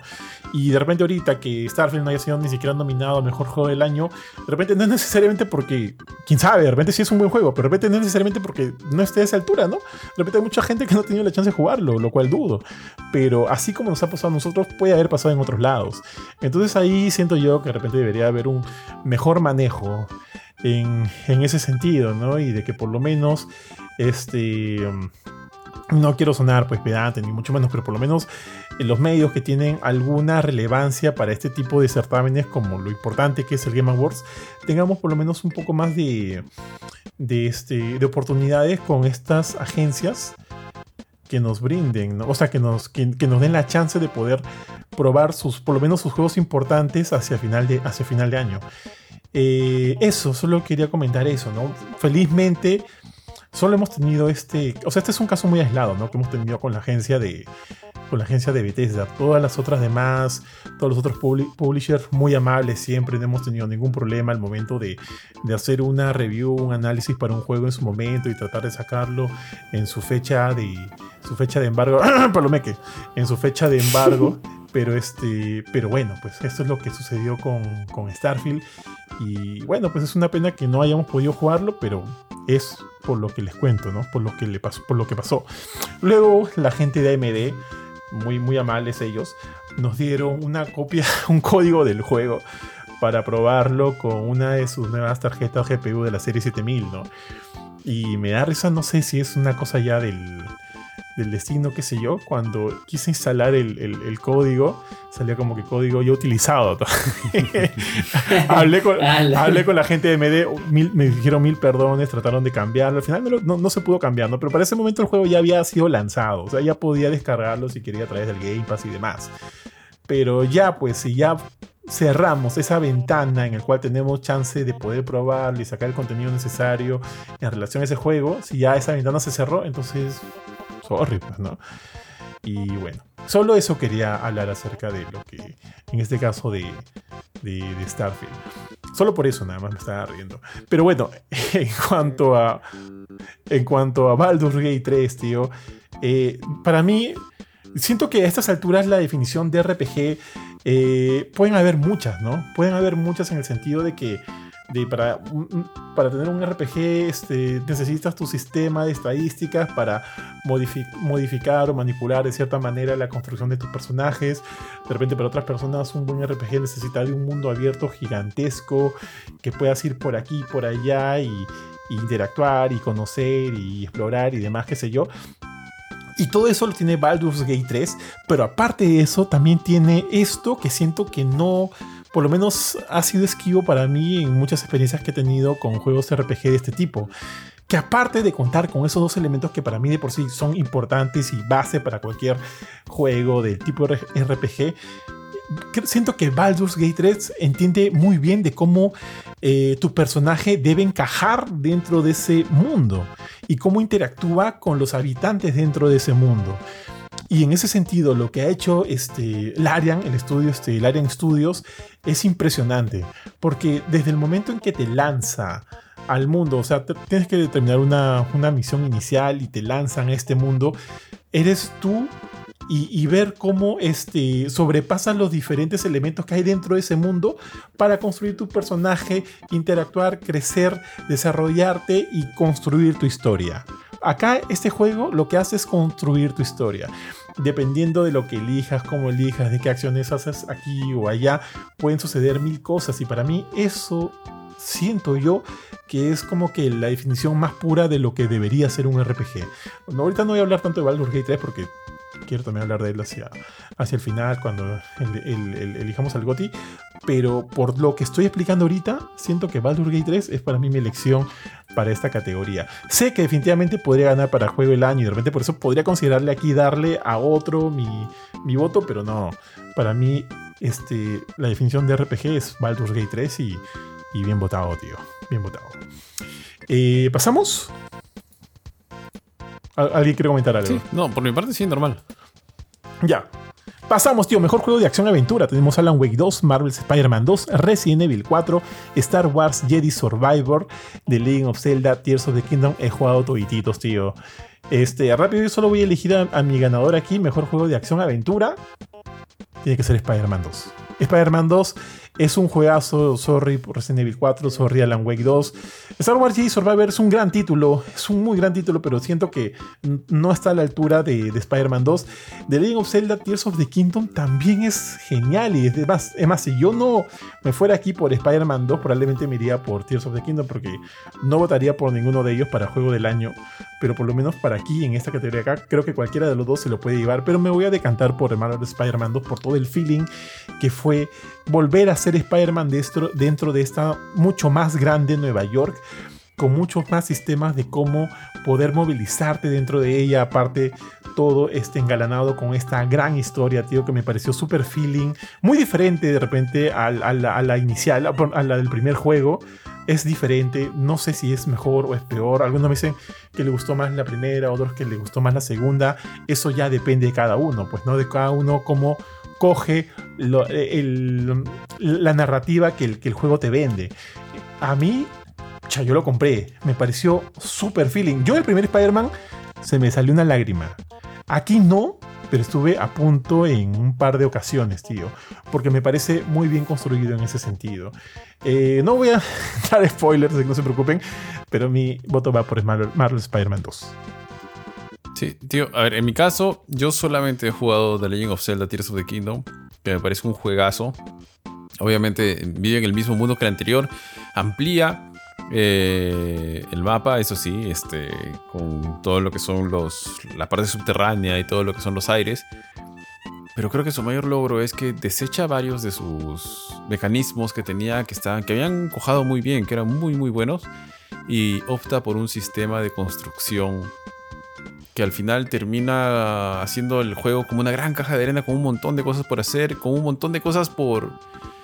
que no sé, no creo que hayan estado en la cabeza de los desarrolladores para la cantidad de cosas que, los, que la gente se, puso, se puso a hacer y pudo lograr hacer con este, con este título. Y era un título que iba de otra cosa, ¿no? O sea, un título que iba de, de una aventura, de la historia de Link y Zelda, Em, creo que es más emocional eh, la, historia en sí, pero me gustó muchísimo. No, creo que emitir un voto en este caso es sería un poco injusto, pero solamente puedo decirte que The Legend of Zelda Tears of the Kingdom es un juegazo.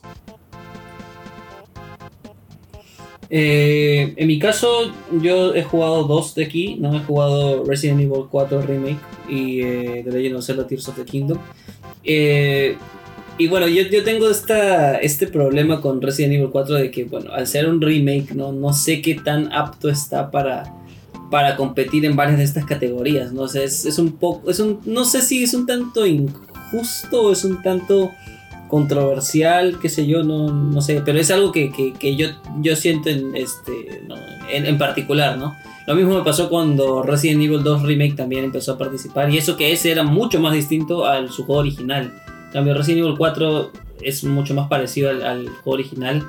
Sí, obviamente mejora algunas cosas y tal, pero este... Me triguereas, tío, me triguereas, ¿ah? ¿Te? No, o sea, Mentira, mentira, a mí me, no, escúchame, de verdad, me encanta Resident Evil 4. Te juro que he disfrutado como, como, como niño. No sé qué niño estaría jugando Resident Evil 4, pero bueno, yo he disfrutado como niño Resident Evil 4. Eh, me parece un absoluto juegazo. Pero por eso mismo me, me- o sea, me siento conflictuado al, momento de, de- de- de deliberar cuál, cuál va, pues, ¿no? O, o en las categorías en las que está participando, si deberías elegirlo o no.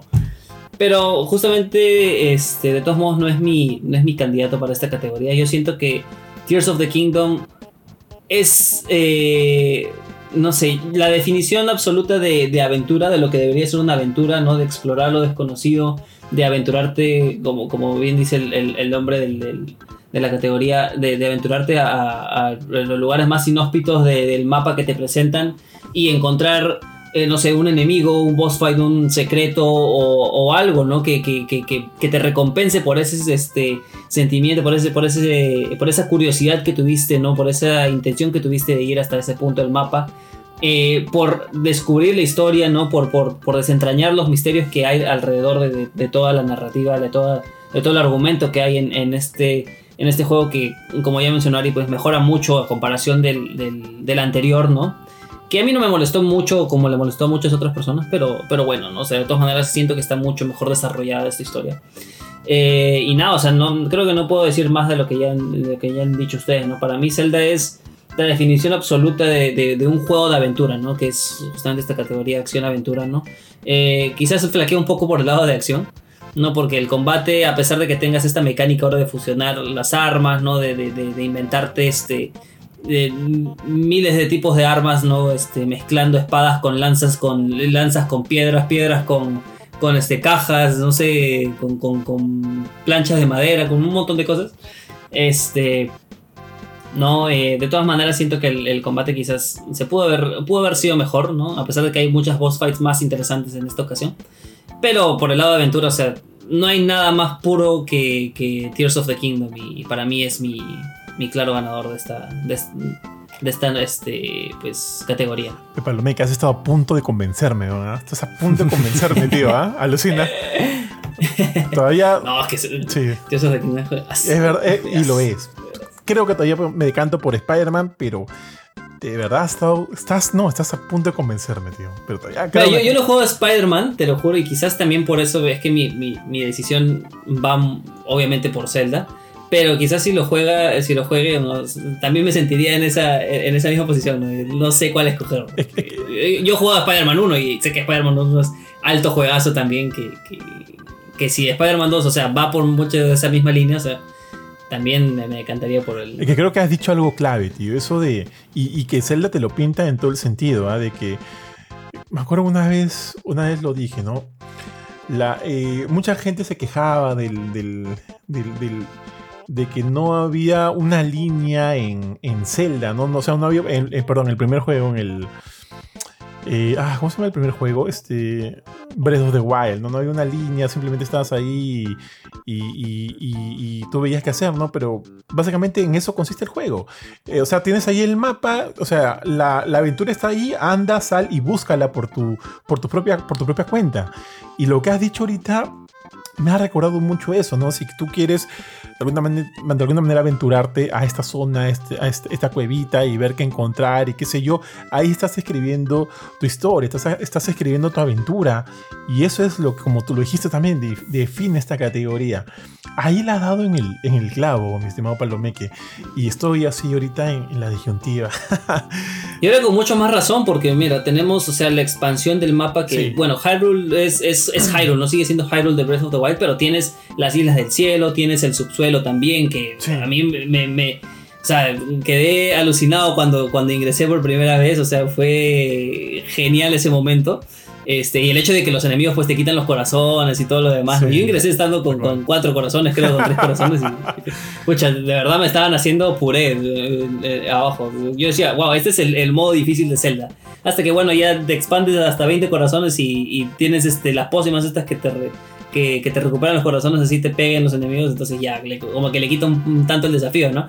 Pero justamente esto, ¿no? O sea, tienes todas estas posibilidades de, de- de exploración, o sea, tienes tanto por descubrir, tanto por, descubrir, tanto por, por, por ver en este juego que yo siento que ninguno de los otros, bueno, no, no, no exactamente porque no los he jugado, pero por lo que he visto, creo que ninguno de los otros llega a ese punto, ¿no? A ese punto de, de libertad, de ese punto de, de aventura, como ya mencioné, ¿no? Ujú. Eh, creo que, o sea, igual como Baldur's, de repente Tears of the Kingdom representa el, el sinónimo más puro, más puro de lo que es aventura. Ya, ¿sabes qué? Oficialmente voy a cambiar mi voto. Gracias, Palome. voy, voy por Tears of the Bien, Kingdom. bien, se lo vendí bien. Este, Nintendo, agradeceme por favor. Vamos al siguiente. Mejor juego de acción. Y este, este, esta categoría, tío, digo, ¿por qué no está aquí Lies of P? ¿Por qué no está acá Lies Claro. of P, weón? No entiendo. A ver, estamos. Remnant 2 es un juegazo. Hi-Fi Rush es un juegazo. Ghost Runner 2 no lo he jugado, lo jugó el buen este Panchito y tú sabes, no, no sé si conoces a Panchito Palomeque, pero Panchito es eh, ya, Panchi- creo que sí. Panchito, o sea, pa- si, si Panchito te pone 6 en una review, tienes que estar feliz, weón. Eh, sí, sí, sí. ¿Tan exigente? Sí, Panchito es bien exigente, weón. Y le encantó Runner 2, le puso 7. O sea, Ah, la mierda. o sea, como que- Gote, Sí, gote. tal cual. Y quiero jugarlos. Bueno, está- Dead Island 2 y, y está Armor Core 6, que Armor Core 6, ok, me parece un gran juego. Y además, si, si, o sea, me da mucha pena que acá no esté Lies of P. Me da hasta pena también que no esté Final Fantasy XVI. Siento que acá también sería un muy buen fit para ese juego. Pero está Hi-Fi Sí, Rush que he jugado, está Remnant 2 que también he jugado. Remnant, sacaría Remnant 2. Sacaría, lo sacaría acá, lamentablemente, y pondría ahí a Lies of P antes que a Final Fantasy XVI. Pero bueno, las cosas son como son y yo me voy por Armor Core 6 Fires of Rubicon, que, que es un título y creo que, creo que para George también, para el Jorge, para Jorge también este era su elección para esta categoría, ya que, eh, eh, o sea, desde cómo tú construyes tu mecha, le, pones, le pongo aquí esos bracitos, le pongo acá este pechito, de repente cambio esta arma por esta otra arma y lo construyo para que de alguna manera esté eh, mejor estructurado para esta misión en específico que voy a hacer. Para mí esa es toda la jugada. Y, y- y- y dependiendo de cómo yo eh, lo he armado, eh, este, ver cómo utilizar cada cosita para este sinfín de balas que llueven, enemigos que se acercan, yo salto, vuelo, corro, voy por detrás, le meto un sablazo, comienzo a disparar, mientras voy esquivando balas que vienen por aquí y por allá. Para mí eso es acción, tío. Eso es acción y definitivamente mi voto va por, va por Armor Core Core 6. Estoy agilizando un poquito, muchachos, ya. Ustedes... Ya no, no, de acá, tío, no he jugado ninguno. Soy franco, no he jugado ninguno. Eh, yo he jugado solo Armor Core 6, obviamente mi elección es Armor Core 6. Todo lo que ya has dicho lo, lo comparto totalmente. Y aunque el, el tema de la customización ¿no? de, de- de- del mecha puede ser un tanto eh, pesada, quizás un tanto este, lenta o aburrida para algunas personas. O sea, una vez que te sueltan al campo y, y puedes probar todas estas nuevas armas que le has puesto a tu mecha, o sea, te sientes modo Dios, o sea, de verdad es, es alucinante toda la cantidad de, de- de ataques, de, tácticas que sí. puedes implementar en, en el juego, o sea, es, es, es alucinante, ¿no? O sea, en pocos juegos eh, me, me hace sentir como Armor Core en el sentido de, de- de, no sé, de, de que, o sea, es adrenalina pura y de que me siento uno con el juego, es, es, es, es loco, o sea, quizás algunas personas no lo comprenden, pero me siento uno con el juego, o sea, siento que, que, que, que, los movimientos los estoy efectuando yo, que, tengo esta libertad ¿no? De, de, de, de, hacer lo que, lo que quiera, ¿no? De, moverme como, como se me dé la gana y, de afrontar lo que me ponen enfrente como yo quiera también, ¿no? Armor Core lo hace así y de verdad me, me encantó mucho, ¿no? Eh, no necesariamente si te gustó Elden Ring te va a gustar Armor Core, pero de todos modos dale una chance porque es, es, es un gran juego de acción, ¿no? Va un poco por una vena distinta, pero pero igual tiene el sello de calidad de, de, de, Miyazaki, de From Software en general. Perfecto, tío, de acuerdo. Pasamos al siguiente, este, mejor juego.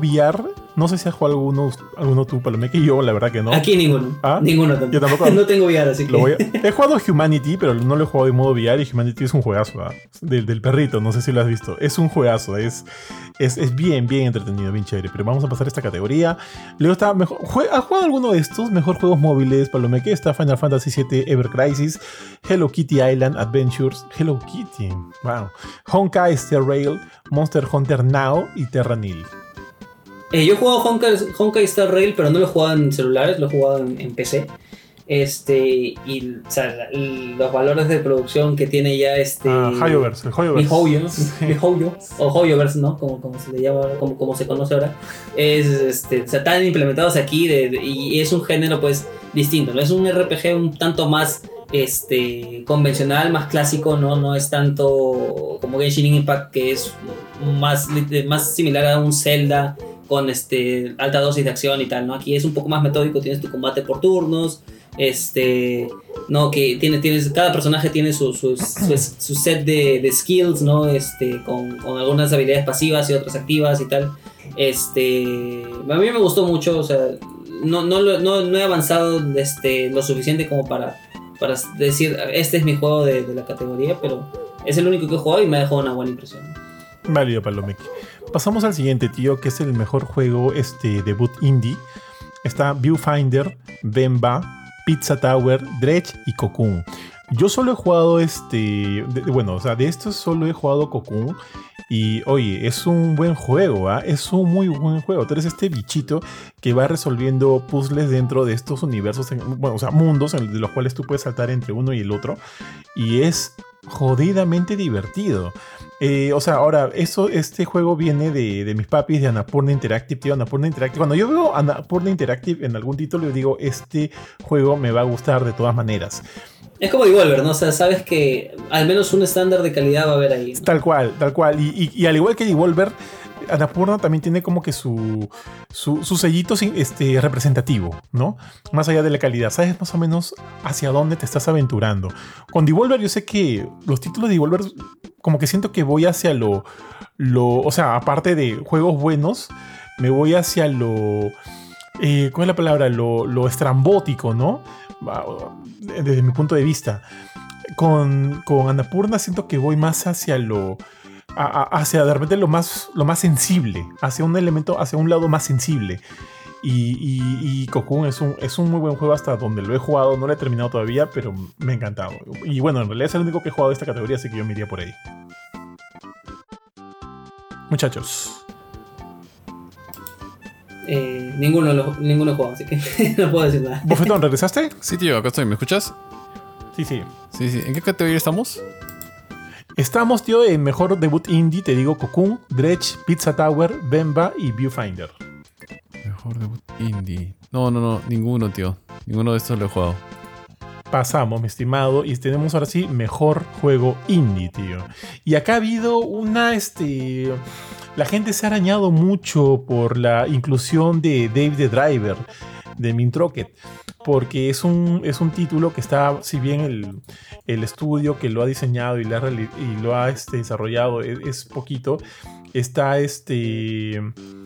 Eh, está respaldado por Mintrocket, ¿no? Que es un, es un publicador de videojuegos bastante, bastante grande. Y no sé si ustedes han estado viendo en, en Twitter, bueno, en X, que este, ha habido toda una revuelta por, por la inclusión de este juego. Ha estado metido Greg Miller, que él cree que no debería ser considerado. Hay otros que dicen que sí, porque, bueno, no, eh, no importa que, que, te avalga, que te, o sea, que te vale un, un gran conglomerado millonario, este, publisher, ¿no? Mientras tu equipo sea pequeño y lo, haya lo hayan desarrollado entre ellos, está bien. Y Greg Miller dice que no, obviamente no, porque, o sea, al final dinero hay. O sea, puede haberlo hecho poquitas personas, pero la idea de lanzar un juego independiente es que de alguna manera el estudio que lo está desarrollando tenga que pueda este o sea pueda eh, sacarlo a flote con los pocos recursos que es hasta donde se entiende lo que es un juego independiente que tiene en sus manos no Ya ha habido un gran debate. Claro. Ya ha habido un gran. Tiene mucho, tiene mucho billete detrás de, de Min Rocket, que después, este, creo que es subsidiaria de Nexon. Tal ¿no? cual, La gigante tal cual. surcoreana. Tal cual, tal cual, tal cual. Y, o sea, eso no es algo menor, pues. Eh, y bueno, en fin, ha, ha suscitado esto. Y no sé si te acuerdas también en el Game Award del año pasado, este, mi estimado Palomeque, que en el Ujú. mejor juego de peleas también estaba ahí este, considerado Sifu. Y, Ah, cierto, sí, y, pues sí. y- y para mí, sorry, ah, Y no tiene nada, no tiene nada. Nada, nada de juego de peleas tiene Sifu. Es un gran brawler, ¿no? Pero Mm. juego de peleas, no. O sea, ¿para ti cuál es la definición de un juego de peleas? Ponte, tener eh, a dos personajes que se lidian, lidian un stage y ambos personajes con, digamos, con este. eh, con cualidades que, que se vean como que a la par. Para que el que gane, o sea, tú enfrentándote a alguien más, que el que gane, gane porque tenga muchas, este, o sea, tenga mejores skills que tú, ¿no? Al momento de, de manejar a estos personajes. En Sifu la cosa no va por ahí. En Sifu tú estás, tú estás este, mejorando a este protagónico con nuevos, este, nuevos elementos, con, para hacer nuevos combos y qué sé yo. Y de por sí, en cada una de las peleas que tú realizas dentro de ese juego, no hay una nivelación. Porque el juego está de alguna manera configurado para que todos tus enemigos sean mejores que tú. Y tú tengas que buscar la manera de cómo lidiar con ellos. Eso no es un juego de peleas, pues, tío. No me Mm. jodas. Y- No, claro, es un juego de acción puro y, o sea, es una acción puro y ¿no? Y, y- y se entiende la molestia de, la- de las personas cuando, cuando lo anunciaron. Ya The Game Awards ha pasado por algunos rochecitos de este tipo, ¿no? O sea, no, no, no, no, no- nadie, es- nadie es perfecto, ¿no? O sea, siempre van a haber este tipo de errores, este tipo de, de controversias. Eh, y en este caso también, ¿no? o sea, creo que entiendo muy bien lo, que- lo- las quejas detrás de Dave the Diver. Este, cuando tienes tanta plata, no sé qué tanto puedas mantener, retener ese espíritu de, de estudio inde- independiente, ¿no? Que muchos de estos estudios de verdad se sacan el ancho, buscan eh, distintos modos de financiar sus proyectos, ¿no? A veces ni siquiera pueden llegar a un buen publisher y tienen que publicarlos ellos mismos, ¿no? De alguna forma un, tanto más este un tanto más este humilde por decirlo de alguna forma, ¿no? Entonces, si el tener el tanto respaldo de una gigante como es Nexon ¿no? ahí detrás un tanto controversial. Tal cual, tío, tal cual. Bofetón, ¿tú llegaste a jugar alguno? Eh, de, Ah, sí, claro, Stars, Sea claro, Stars. pues, Sea of Stars. Sí, Claro. Sea of Stars. Yo también voy por Sea Sí, Stars. sí, sí, tío. Porque es el único que que o sea, Sea Stars es extraordinario. Todos deberían jugarlo. Sí. Muy bien, tío, Sí, sí. muy bien. Eh, eh, Best Community Support. Tenemos Baldur's Gate 3, tenemos Cyberpunk 2077, tenemos Destiny 2, tenemos Final Fantasy este, 14 y No Man's Sky. Y también acá ha habido un poquito de controversia a raíz de Destiny 2 por todos los despidos que han estado habiendo. Y de hecho la mayoría de los despidos de, de o una buena parte de los despidos de Bungie, ha sido gente que, que de alguna manera mueve su, mueve su comunidad. Eh, Bofetón, sé que ya te tienes que retirar. No te, no te preocupes, papu. Yo me quedo con el buen palomeque. Ya sabes, me envías las cosas. Y nada, pues que te vaya bien, este Bofetón. Ya, Despídete, tío, despídete. sorry, sorry, más bien. Este. Oh. o sea, ¿qui- ¿Quieres que te despida del. como si fuera parte de la grabación? Claro, petío. Eh, sorry, sorry, no, no entendí. Ya, gente, eh, bueno, por mi parte, eh, una lástima que no pueda continuar para seguir conversando, sobre todo de los más importantes y más interesantes. Hay varios juegos que hemos mencionado que sí deben jugar porque son muy buenos, muy, muy buenos juegos, como Sea of Stars, que lo van a encontrar como que en dos, tres categorías. Sin embargo, es un juego extraordinario. Lies of P, que lo van a encontrar solamente en una categoría, creo, pero también es muy recomendable. Y algunos que han quedado fuera del- del- de los nominados, ¿no? Igual aquí se quedan con Johan y con Palomeque. Un gusto, Palomeque, conocerte. Espero que en otra ocasión coincidamos en otro podcast. Y por mi parte me despido. Chau. Chao, Bofetón, cuídate. Chao, chao. Ya, justo te decía, ¿no? Lo que, te- lo que ha pasado alrededor del- del- de, de los encargados de la comunidad dentro de Bungie. Y, por eso es que muchos también se han estado quejando de la nominación del juego, ¿no? Y, bueno, pues lamentablemente este, son cosas que pasan, pero aún así, al menos durante el tiempo que, estas personas han conservado su trabajo, siento que lo han hecho bastante bien. Y, y la comunidad de, por lo menos de Destiny, 2 Destiny 2 es bastante activa. Yo no digo que estaría votando por ellos, definitivamente no. Pero este. Pero no me hace mucho ruido su nominación. Pero aún así, yo en esa categoría todavía no la tengo clara. No sé si tú sí.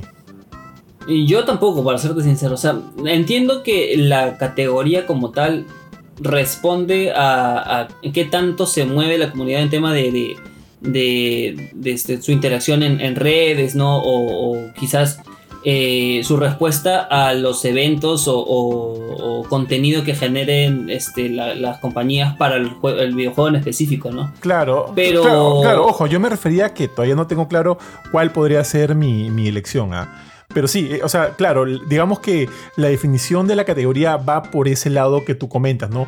Cómo estas empresas eh, manejan una muy buena comunicación con, sus comunidades, ¿no? Y, como que en esta comunicación, eh, o sea, la idea es tratar de que este lenguaje, esta comunicación, todo esto que se comparte sea de la, de la manera más transparente posible y obviamente con mucha responsabilidad ante lo que se dice, se hace, lo que se va a hacer, lo que no se va a hacer y demás. O sea, es tratar de mantener un buen PR, básicamente, ¿no? Entre el estudio y la comunidad de jugadores y, fanáticos.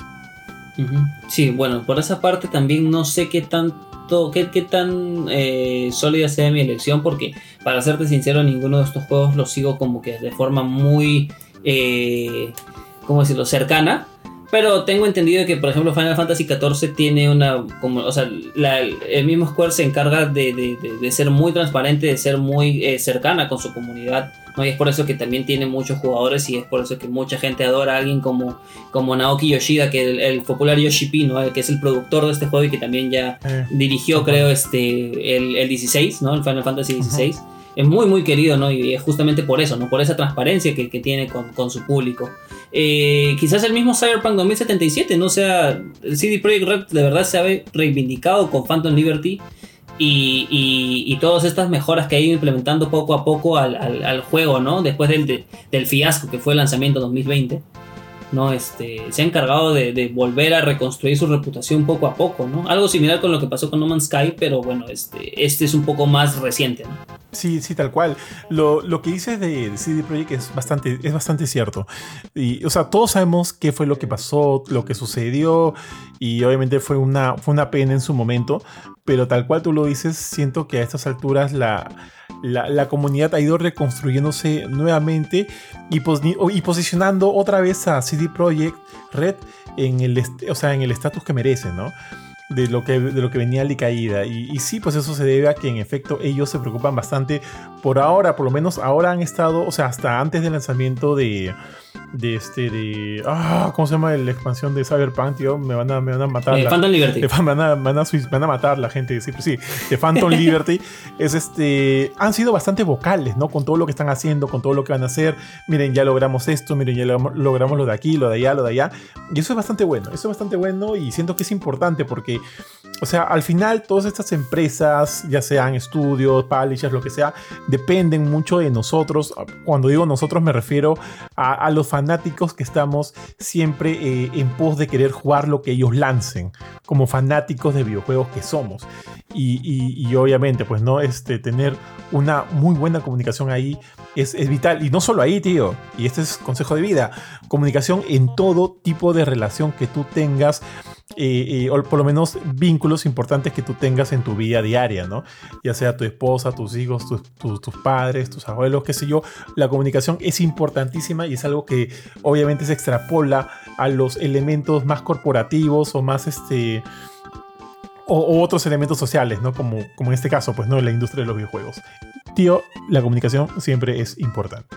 Eh, también me iría, o sea, como te digo, todavía no tengo claro por quién ir, pero por lo menos los que hemos nombrado siento que son, eh, son eh, opciones fuertes, opciones a considerar. Pasamos a la siguiente. La siguiente es Best Ongoing, tío. Y hay muchos de los que ya hemos visto acá. Por un lado está Apex Legends, que no sabía que eras fanático. ¿ah? Está Apex Legends, está Cyberpunk 2077, está Final Fantasy XIV, Fortnite y Genshin Impact.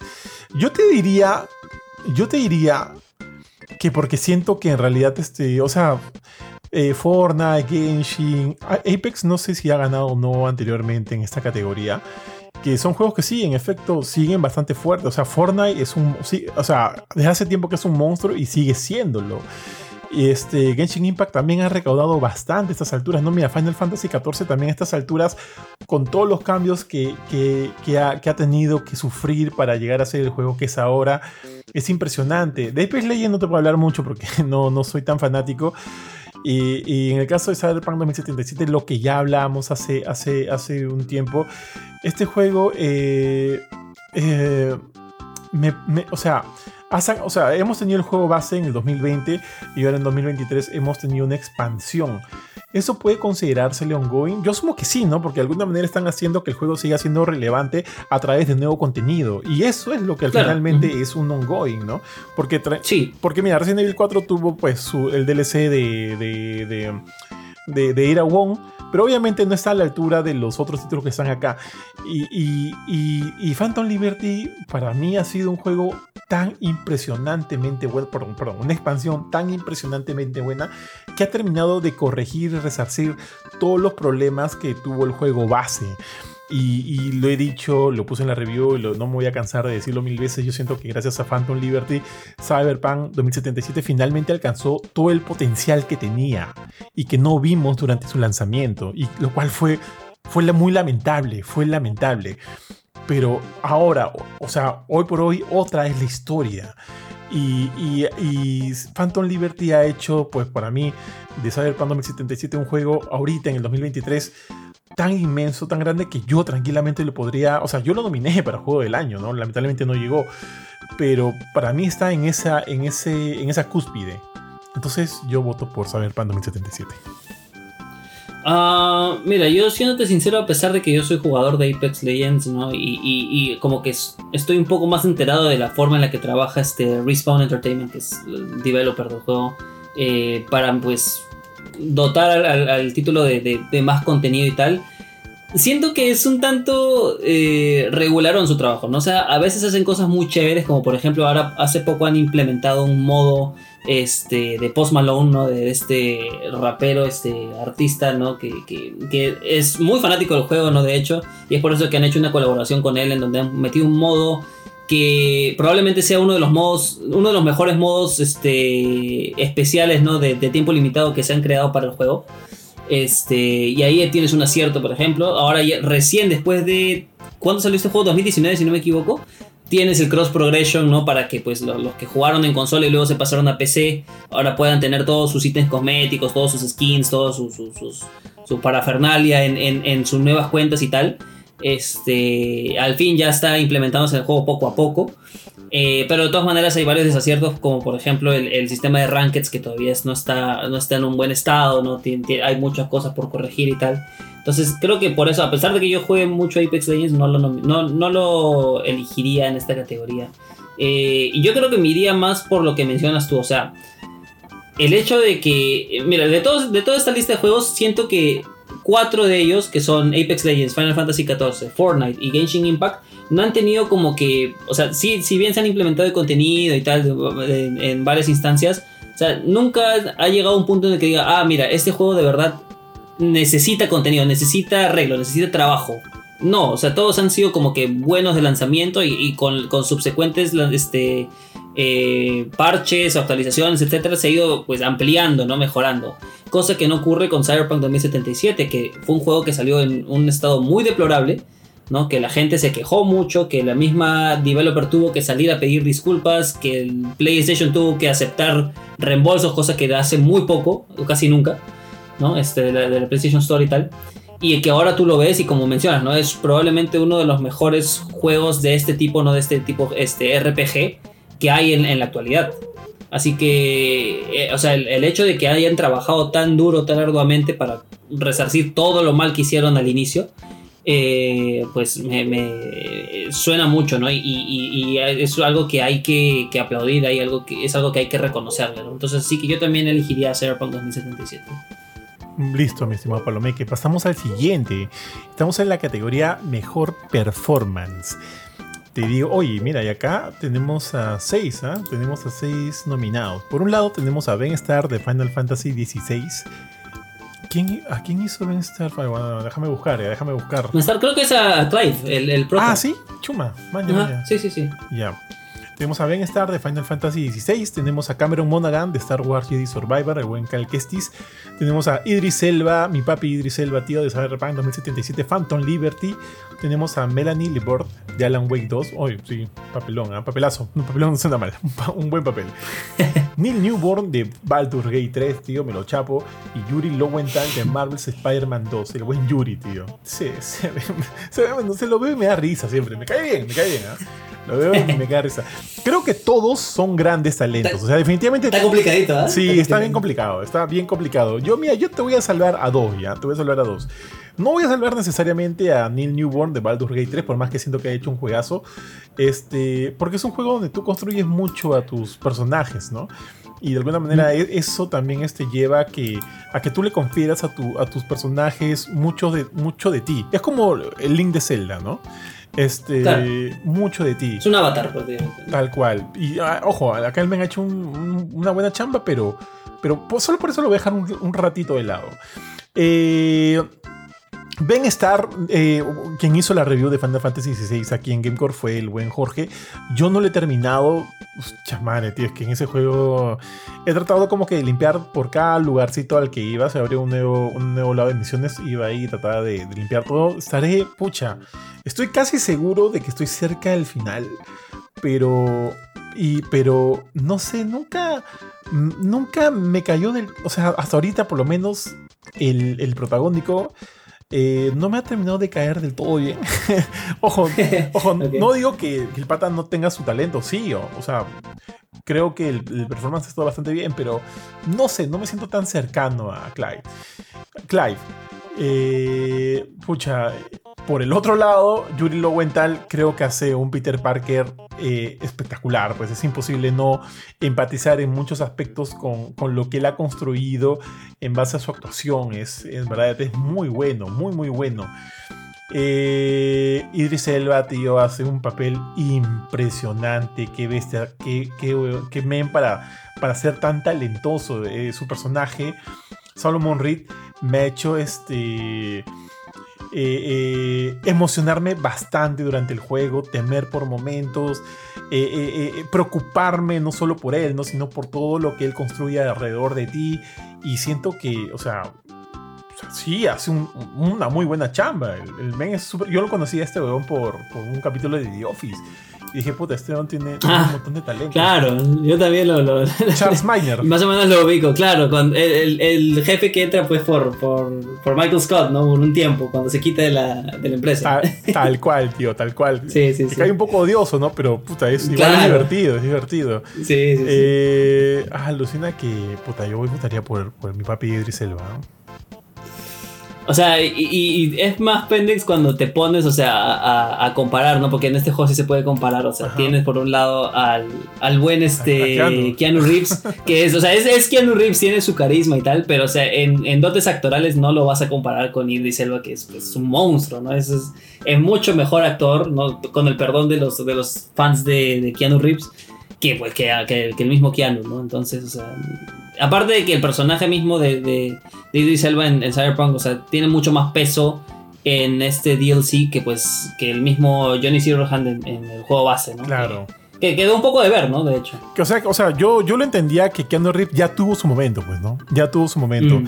Este, si bien regresa y tenemos también interacción con él, y que ojo, que me gustó más porque hay unas misiones donde te terminas de cuajar esta idea de de Keanu Reeves, de, perdón, de Johnny Silverhand, porque le dan un poquito más de trasfondo y eso me gustó bastante. Para mí terminó, o sea, el personaje de Johnny Silverhand siempre me pareció chévere, pero acá con, con esto último terminé de, de, entenderlo mejor y eso me gustó. Pero obviamente como en, este, en esta expansión es, hay mucho eh, foco sobre, sobre Solomon Reed, ¿no? Y, se entiende, pues, que, que Keanu Reeves queda un poquito por detrás de, porque él ya tuvo su momento. Ahora este era el momento de, de Idris Elba y lo, lo ha aprovechado bastante bien. Entonces, no digo que voy a votar por él. Estoy por él y por Yuri todavía, porque Yuri, como te digo, me cae demasiado bien y, casi me hace llorar, weón. Casi me hace llorar. Ya me hizo llorar una vez con el primer juego. Ahora casi me hace llorar de nuevo. Así que yo me quedo por lo menos con esos dos y ya espero que la almohada me, me dé la sabiduría necesaria, ¿no? Para hacer el... En el primer juego original, o sea, en el primer Marvel's Spider-Man, el original, no era él, ¿no? El, En el rol de Peter Parker. Sí, o sea. sí era él. Yuri Lowenthal. ¿Era él? A ver, aguanta. ¿Sí?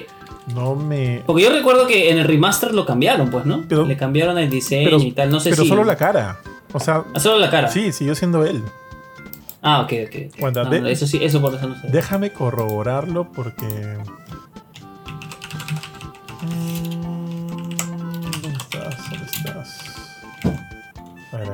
Corroborarlo porque no quiero vivir en. Patinar. Sí, tío. A ver, a ver. Ah, la mierda, se han hecho muchas cosas. Ha hecho un culo de cosas. Oh, ha hecho un culo de cosas. Sí, tío, sí, tío. En el 2018. Ah, Yuri Lowenthal. También, Ah, eh, Yuri lo aguantó. Solo cambiaron el cacharro nada más, pero siempre ha sido él. Ah, ok, ok. A ver, eh, no sé, ¿tú tienes al- algún elegido o también estás ahí pensándola? No, como te digo, o sea, de, de todos los juegos que están ahí, la verdad es que no he jugado ninguno, ¿no? Ajá. Este, precisamente, así que no, no, no podría dar una opinión. Está bien, tío. Así es. Mejor diseño de audio. Tenemos Alan Wake 2, tenemos Dead Space, tenemos Hi-Fi Rush. Oye, Hi-Fi Hi-Fi Rush, ¿ah? Marvel's Spider-Man 2 y Resident Evil 4. Yo creo que en este, este si bien Hi-Fi Rush me parece un gran juego, yo siento que el tema de diseño de audio se. Se este. Ojo, con el perdón también de Spider-Man. Se goza mucho más en títulos como Resident, Dead Space y Alan Wake, donde toda la atmósfera que se alimenta a través de los distintos. eh, el- el- la distinta ingeniería de sonido. O sea, Mm. se, se- se goza más, ¿no? Sí, claro. Yo iría por Alan Wake 2, tío. Si es que no voy por Dead Space, iría por Alan Wake 2, creo. Alan Wake 2, o sea. No, no lo he jugado, ¿no? Tú, tú lo sabes porque. De hecho, lo jugaste tú. Te lo ofrecí. Cuando- y te a lo ofrecí, y te lo ofreciste. ofrecí, ¿ah? Sí. sí, sí, sí. No, o sea, yo, digo, yo no juego el primero, así que no, no sé qué tanto iba a poder jugar el 2. Y eso fue lo que te dije, de hecho. Pero este. eh, o sea, en los juegos así, con, con elementos de horror, con elementos de suspenso, ¿no? Donde, como mencionas, la atmósfera es tan importante para pues, lograr un impacto en el jugador. O sea, siento que, que, que, que, que- que el, el sonido es, es así, pues muy importante.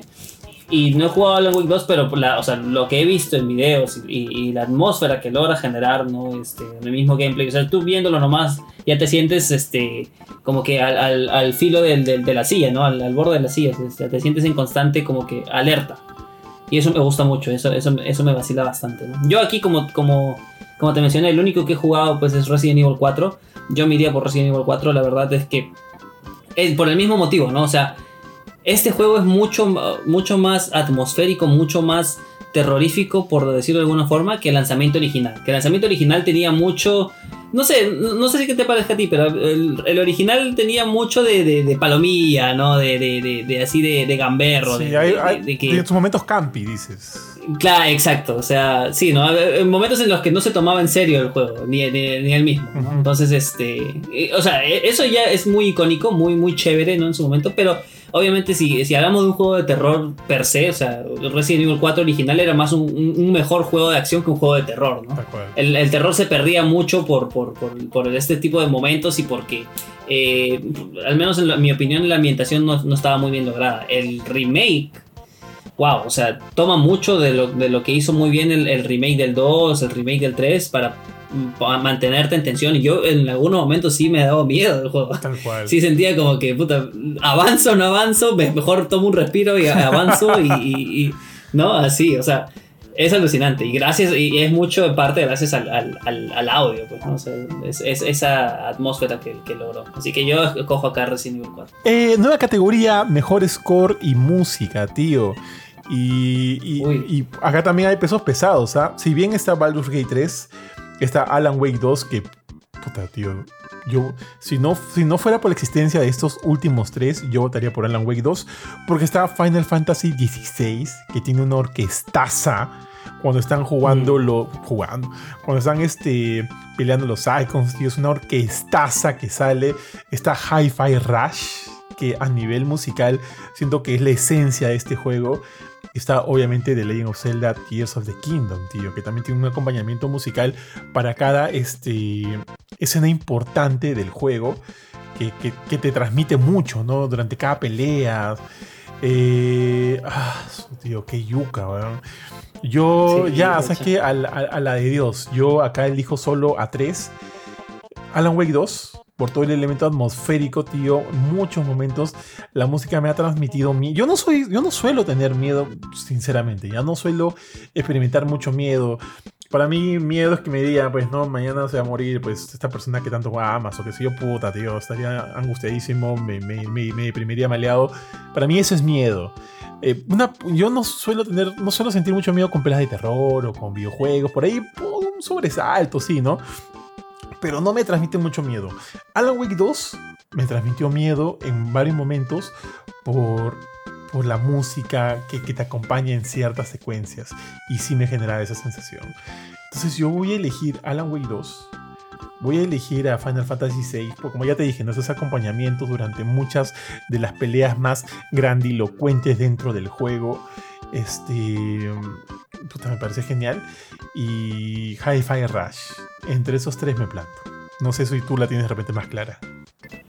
Eh, mira, yo a pesar de que no he jugado Final Fantasy XVI, yo en, en lo particular, o sea, te, te confieso, yo soy un gran eh, entusiasta de la música de videojuegos. O sea, si no estoy escuchando una de mis bandas favoritas de metal o de rock, estoy escuchando una banda sonora de videojuegos. Sí, o sea, el 70% de las veces prácticamente. Lo puedo creer. Y sí, y este y Masayoshi Soken, que es el, el compositor de Final Fantasy XVI y que también ha compuesto varios de los mejores temas de Final Fantasy XIV, eh, pues ha hecho un trabajo descomunal, como tú has mencionado, eh, para las peleas, para las boss fights de este juego.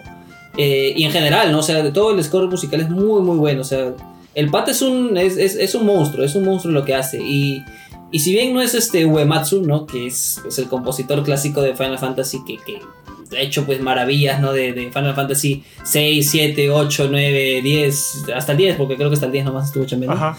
Este, igual, o sea, le, le ha dado un, un nuevo giro de tuerca, un nuevo, este, un nuevo feeling a la música de Final Fantasy que, o sea, uno de los grandes, de las grandes características de, de, este, de esta franquicia es su música, ¿no? O sea, su música ha sido muy bien eh, laureada por, por, por, por críticos, por fanáticos y por todo el mundo en realidad, ¿no? Entonces, yo me iría por Masayoshi Soken. eh, con, con Zelda como segundo lugar porque creo que eh, a pesar de que todavía flaquea un poquito en, el hecho de que no hay mucha música por, por darle más peso al- a la ambientación, ¿no? A la música ambiental, al sonido ambiental que, que- que hay mientras exploras el mapa. Eh, hay varios temas de boss fights, de como tú mencionas, de escenas importantes, ¿no? Y, y el nuevo tema principal del juego que también son muy, muy buenos, que también me gustan mucho. Y me, me apena mucho no haber podido jugar Hi-Fi Rush, te lo juro. Me, me, me apena mucho porque yo estoy seguro de que esas bandas sonoras también me hubiesen vuelto loco porque es, es un juego musical, o sea, un juego de acción eh, basado en, en- música, pues, que es alucinante, o sea, de verdad se ve muy, muy chévere y, y ojalá hubiese podido experimentarlo, pero bueno, al no poder hacerlo, este, mis, mis, mis candidatos son estos. Válido, tío, válido, válido. Pasamos al siguiente, tío, y es mejor dirección de arte. Aquí tenemos nuevamente Alan Wake 2, tenemos a otra vez a Hi-Fi Rush, tenemos a Super Mario Bros. Wonder, tenemos a The Legend of Zelda Tears of the Kingdom y tenemos para mí mi único... O sea, yo acá la tengo clara, yo voy a votar por Lies of P. Eh, el gran Pinocho. por el gran Pingocho, tío. Qué buena dirección de arte que te emula de alguna manera y te hace recordar a todo este, este estos escenarios lúgubres que conocimos durante Bloodborne. Obviamente esto no es Bloodborne, pero es imposible no no este, evitar recordar muchas de las sensaciones que te brindaban las calles, ¿no? De, de Yarman, tío. Aquí, en, aquí, bueno, en este caso en Lies of P cada, eh, cada construcción de el mismo Pi como marioneta en sí, cómo está construido este, este, la, la ciudad por donde, por donde, por donde, tras- tra- eh, por donde caminas, por donde, eh, por donde atraviesas. Es impresionante. Eh, es más, es más, y a mí me duele porque yo hubiera votado tranquilamente por Hi-Fi Rush o por Alan Wake 2, pero siento que acá el Ice of P de alguna manera traduce mucho mejor en toda su en todo su arte este, este, este elemento tan especial que te, que te vende por completo la experiencia de estar dentro de este mundo. Yo voy por la Ice of P, mi estimado Palomeque. Eh, yo en este caso sí eh, estoy entre en, la disyuntiva de dos, ¿no? Por una parte la of P también por el hecho de que tiene toda esa ambientación este neo-victoriana, estilo Bloodborne que, me encanta, ¿no? Y sobre todo es porque, porque le da un, giro de tuerca también al, clásico cuento, ¿no? De, Pinocho y, lo adapta a un mundo así un tanto más steampunk, ¿no? Que, de verdad se ve alucinante y, y también se toma varias libertades para, pues, no solo con el diseño del protagonista, sino con, con sus enemigos y con varios personajes que, que, aparecen en el juego. Pero por otra parte también está The Legend of Zelda que yo no puedo con los juegos cel shading, de verdad, me, me, fascinan, me, me, flipan, como, como dicen por allá por España. este... Me, me, me, encanta, me encanta toda esa dirección, me encanta toda ese, ese, esa estética digna de una película del estudio Ghibli, ¿no? Este, gracias también en parte a, la participación de, de, Monolith Soft, que pues son los, este, los desarrolladores de Xenoblade y, tal. Este, que pues yo no puedo con, ese juego, me, gusta mucho, me gusta mucho cómo se ve, me gusta mucho el arte también, que, con el que lo dotan así tipo acuarela, eh, muy bonito de verdad. Eh, estaría entre esos dos, para serte sincero. Eh, quizás Mario Bros. Wonder también estaría ahí en la contienda por cómo se ven las animaciones del juego también son muy bonitas. Pero quizás a una escala un tanto menor, ¿no? A comparación de los otros que son más artísticamente más bellos, por decirlo de alguna forma. Siento que son artísticamente más, más únicos. Y eso es lo que me, eso es lo que me encanta. Eso es lo que me gusta. Sí, ya. Entonces pasamos a la siguiente. Mejor narrativa, ¿ya? Otra vez, Alan Wake 2, tío. Alan Wake 2 le ha estado en. Creo que está entre los mayores nominados. Alan Wake 2 y Baldur's Gate 3, tío. Entre las mayores nominaciones y, bien por ellos. Está bueno, ya. Está Alan Wake 2, está Baldur's Gate 3, está Cyberpunk 2077, Phantom Liberty, está Final Fantasy 16 y está Marvel's, Marvel's Spider-Man 2. Y este. A ver, a ver, a ver, a ver. Ya que, tío, me hiciste cambiar mejor juego de aventura de Fireman a a Zelda. Eh, y eh, yo acá, en verdad, pensaba dárselo a, a, Phantom Liberty. No, a Phantom Liberty. Ah, Phantom sí, pensaba dárselo a Phantom Liberty. Baldur sí, todo, todo bien, pero es que en Phantom, eh, que en Baldur's Gate está esta idea de que tú lo construyes a tu ritmo. O sea, toda la narrativa va a tu ritmo de alguna manera. Entonces, lo cual no está nada mal, o sea, bastante bien, súper bien. Pero, pero, pero pero bueno, ¿no? O sea, hay ese elemento. Phantom Liberty ya te, he dicho que a nivel de, de, historia, a nivel de cómo me construyen toda esta toda, toda esa situación donde, donde me genera bastante, este, o sea, suspicacia por lo que está pasando, no sé en quién confiar, aparece esta, otra persona y se abre todo este, toda esta nueva línea de historia y, me encanta, me gusta mucho eso. Alan Wake 2 también tiene una gran historia, pero yo siento que en Alan Wake 2 acá la han cagado un poquito porque si bien es buena la historia y cómo, cómo te lo narran, puede ser un poquito engorrosa por partes, eh, dejando de lado que obviamente esta es una secuela de un juego de hace ya muchos años, ¿no? Y que, mm. y que, y que también aparte se complica mucho más cuando sabemos que pertenece a todo un universo interconectado también con Control ahí. Entonces hay cosas que, que se pueden escapar de alguien que no ha tenido la experiencia de los otros juegos, que igual es disfrutable, pero puede ser un poco más compleja y para mí, yo siento que cuando tú, o sea, vuelves más complejo la narrativa de alguna otra cosa, puede ser muy bueno, pero también puede ser muy malo. Y yo siento que en ese aspecto Alan Wake 2 de repente no ha salido tan favorecido. Eh, y, bueno, ya te dije, o sea, Marvel's Spider-Man 2 siento que su mejor asset, su mejor, mejor asset para mí, aparte, o sea, obviamente todo el gameplay tan genial que es, es la historia una vez que empecé a jugar y arrancó la historia, que, o sea, la historia, perdón, pero la historia no se demora en arrancar, es desde el inicio. Eh, no quise soltar el mando hasta que terminé el juego, ¿no? Hasta que terminé la campaña. ¿Lo maratoneaste? Creo, o sea, creo, o sea, lo habré terminado en tres días, tres días, 24 horas para terminarme toda la campaña y, y lo disfruté. No quería soltar el juego. Ya se, o sea, por la, nuestra línea de, nuestra línea de chamba, o sea, nosotros jugamos constantemente, ¿no? Hay por momentos en que muchos juegos se convierten en hasta inclusive una especie de tarea y hay un momento en que yo digo, ah, ya no quiero, yo no quiero jugar un rato, quiero ir y, y ver tele, quiero salir, pero con Spider-Man me quedé pegado al sillón, o sea, era no imposible, porque aparte de lo divertido que es jugar siendo Spider-Man, estaba siempre motivado por saber qué más va a pasar. Y de aquí, ¿qué va a pasar? Y aquí, y aquí qué? Y acá acá. Estaba muy interesado por eso y quería ver el final y, me encantó. Y todo muy bien narrado, muy bonito. El regreso de personajes antiguos que de alguna manera cierran el círculo de muchas cosas.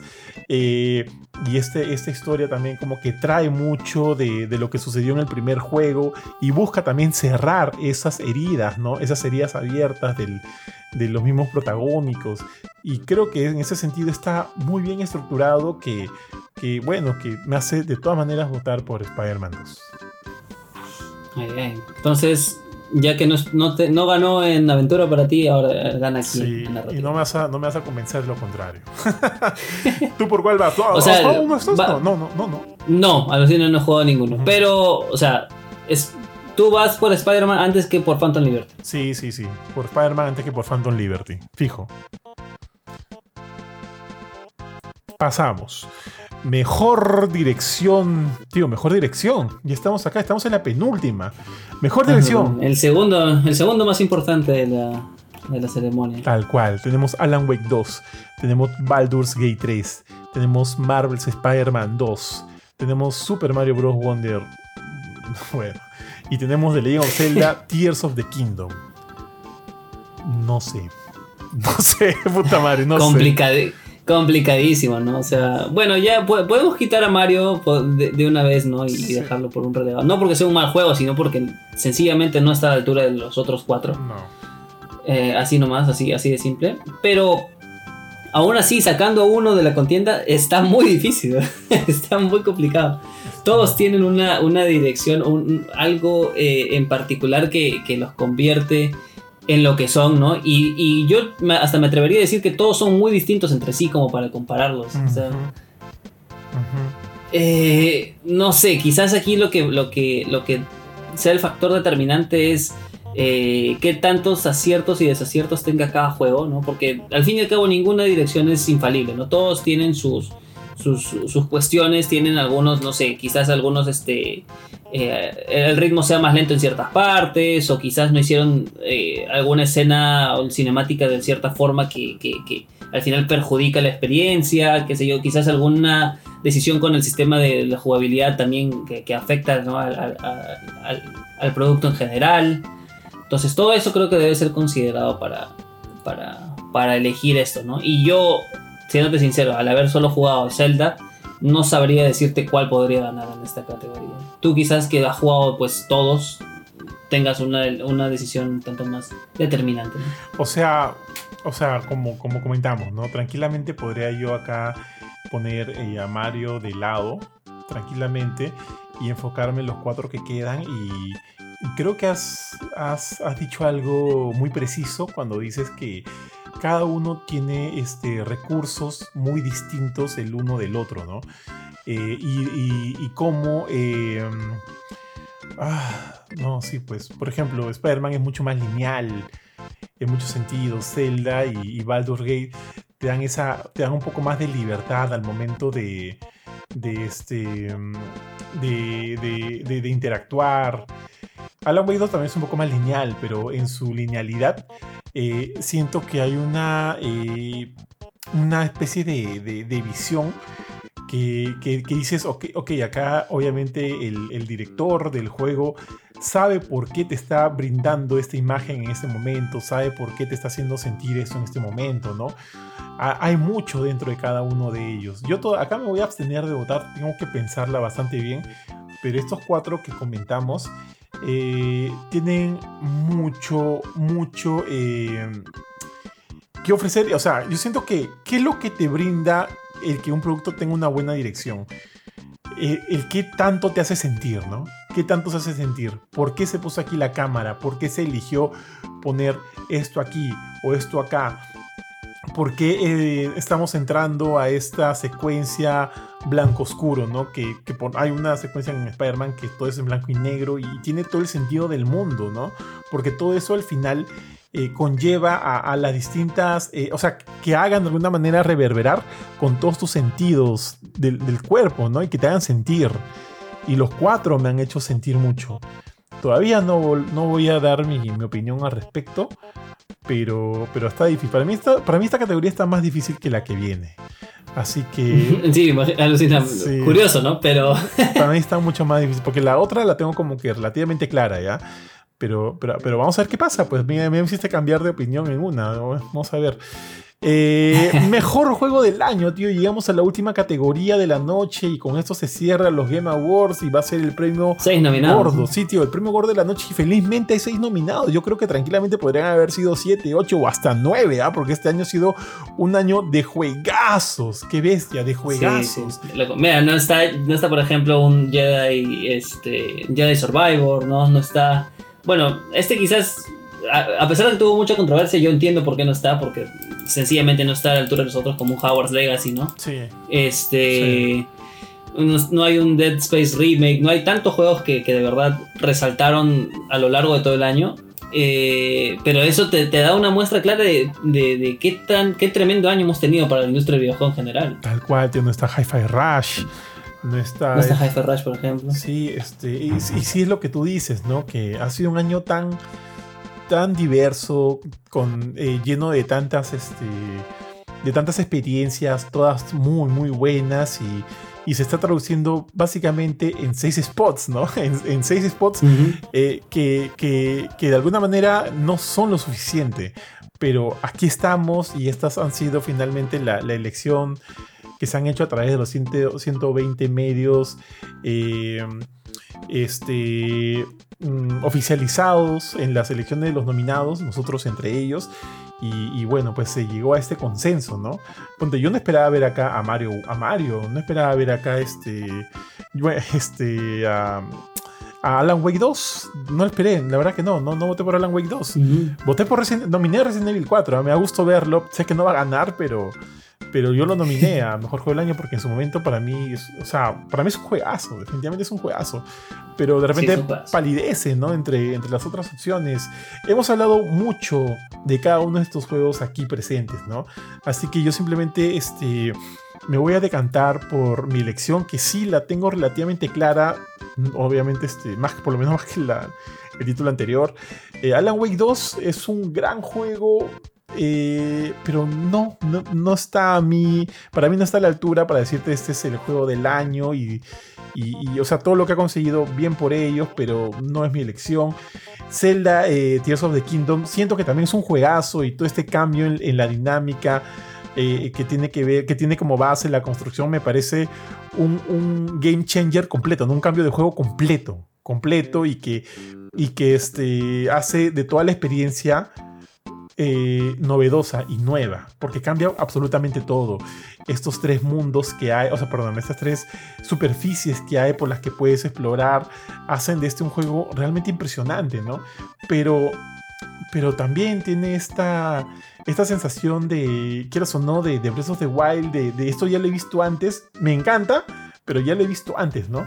Y tiene un Claro, de continuismo, ¿no? O sea, quizás si no hubiese existido un Breath of the Wild y este fuera el primer juego que se lanza, o sea, definitivamente, y, creo que nadie lo pondría en tela de juicio, este sería el juego del año. Pero, mira, y, yo coincido contigo, o sea, siendo este el único juego que he jugado, bueno, aparte de Resident, ¿no? Que, también yo considero igual que tú, que simplemente no está a la altura de, los demás, este, siendo este el, el único juego que he jugado con Resident también entiendo cuál es el, juego del año y, no tengo quejas, no tengo duda alguna de cuál va a ser. Definitivamente. Y esto de continuismo que hablabas también, este, para mí le pasa lo mismo un poquito a Marvel's Spider-Man 2. Ok, tenemos nuevos poderes, tenemos eh, un mapa un poco más grande, bueno, sigue siendo Nueva York, pero es un poco más grande, puedes acceder a otras secciones, tenemos nuevas formas de, moverte a través del mapa y todo es fantástico, todo es wow, pero me da ese déjà vu de que esto ya lo he vivido antes, esa película ya la he visto. Y eso fue también lo que me pasó en su año con God of War Ragnarok. ¿ah? A mí me encantó God of War del 2018, me encantó. Qué bestia, qué juegazo. Ragnarok me gustó mucho, pero me dio esa sensación de esto ya lo he, ya lo he vivido antes. Y algo muy similar me pasa con Spider-Man 2, que me encanta, creo que es un juegazo, pero ese hecho... No, no, no solo yo lo he vivido antes, ya lo he vivido antes dos veces, porque también con Miles Morales, ¿no? Este, entonces ya ahí hay un factor de wow que de alguna manera le quita un poco de peso y, y, ya está, ¿no? Está lo que está. Tiene un montón de valor el juego, sí, definitivamente, sobre todo en lo narrativo, por eso se lo estoy dando. Pero como juego global, este, no lo elegiría por esa razón. Mario, Mario, Mario, Bros. Wonder es un juegazo, ¿no? Es un juegazo, es un gran juego de Nintendo, un, una gran representación de Nintendo, pero, pero no es pues el, el, Mario Galaxy, ¿no? El Mario Galaxy 2. Claro. Que, este, que siento que Nintendo puede dar. Este me parece un gran juego side-scroller, me parece lindísimo, me, me parece súper divertido, pero parte de mí siente que esto no es lo mejor que, que Nintendo puede dar y ya nos ha dado. En, en todo caso, con la franquicia Mario. Así que por eso yo no votaría por él. Resident Evil 4 yo soy fanático de Resident Evil 4, de alguna manera el original, el remake me encanta, de alguna manera este, o sea, yo me considero un gran fan de Resident Evil, sé mucho de Resident Evil, tío, podría volverme influencer de Resident Evil con, con toda esta información innecesaria que tengo en, en, en mi cerebro, tío, porque me encanta, me encanta empaparme de, de, de, lo que ha pasado, de la historia, del lore, del... Tiene, tiene un lore impresionante también, Resident Sí, o sea. tal cual, o sea, a lo que voy es que le tengo mucho cariño a, a la franquicia y, y, y, Resident Evil 4, el remake, es un juegazo en muchos sentidos. Yo sé que muchos eh, le critican el, el, elemento de ser un remake, pero, pero y, tío, el que sea un remake no significa que ha estado que no haya tenido un trabajo eh, grande, fuerte de, de, muchos miembros dentro de un estudio sacándolo a flote. Y, y, sí, de repente ha tenido muchos parámetros por los cuales se ha guiado para llegar al resultado final, pero, pero de eso no depende, pues no que un juego sea exitoso o no. No todos los remakes claro. son exitosos, lamentablemente. Y, lo que han hecho aquí siento que tiene el suficiente valor para ser considerado en cualquier categoría que, en la que esté nominada, ¿no?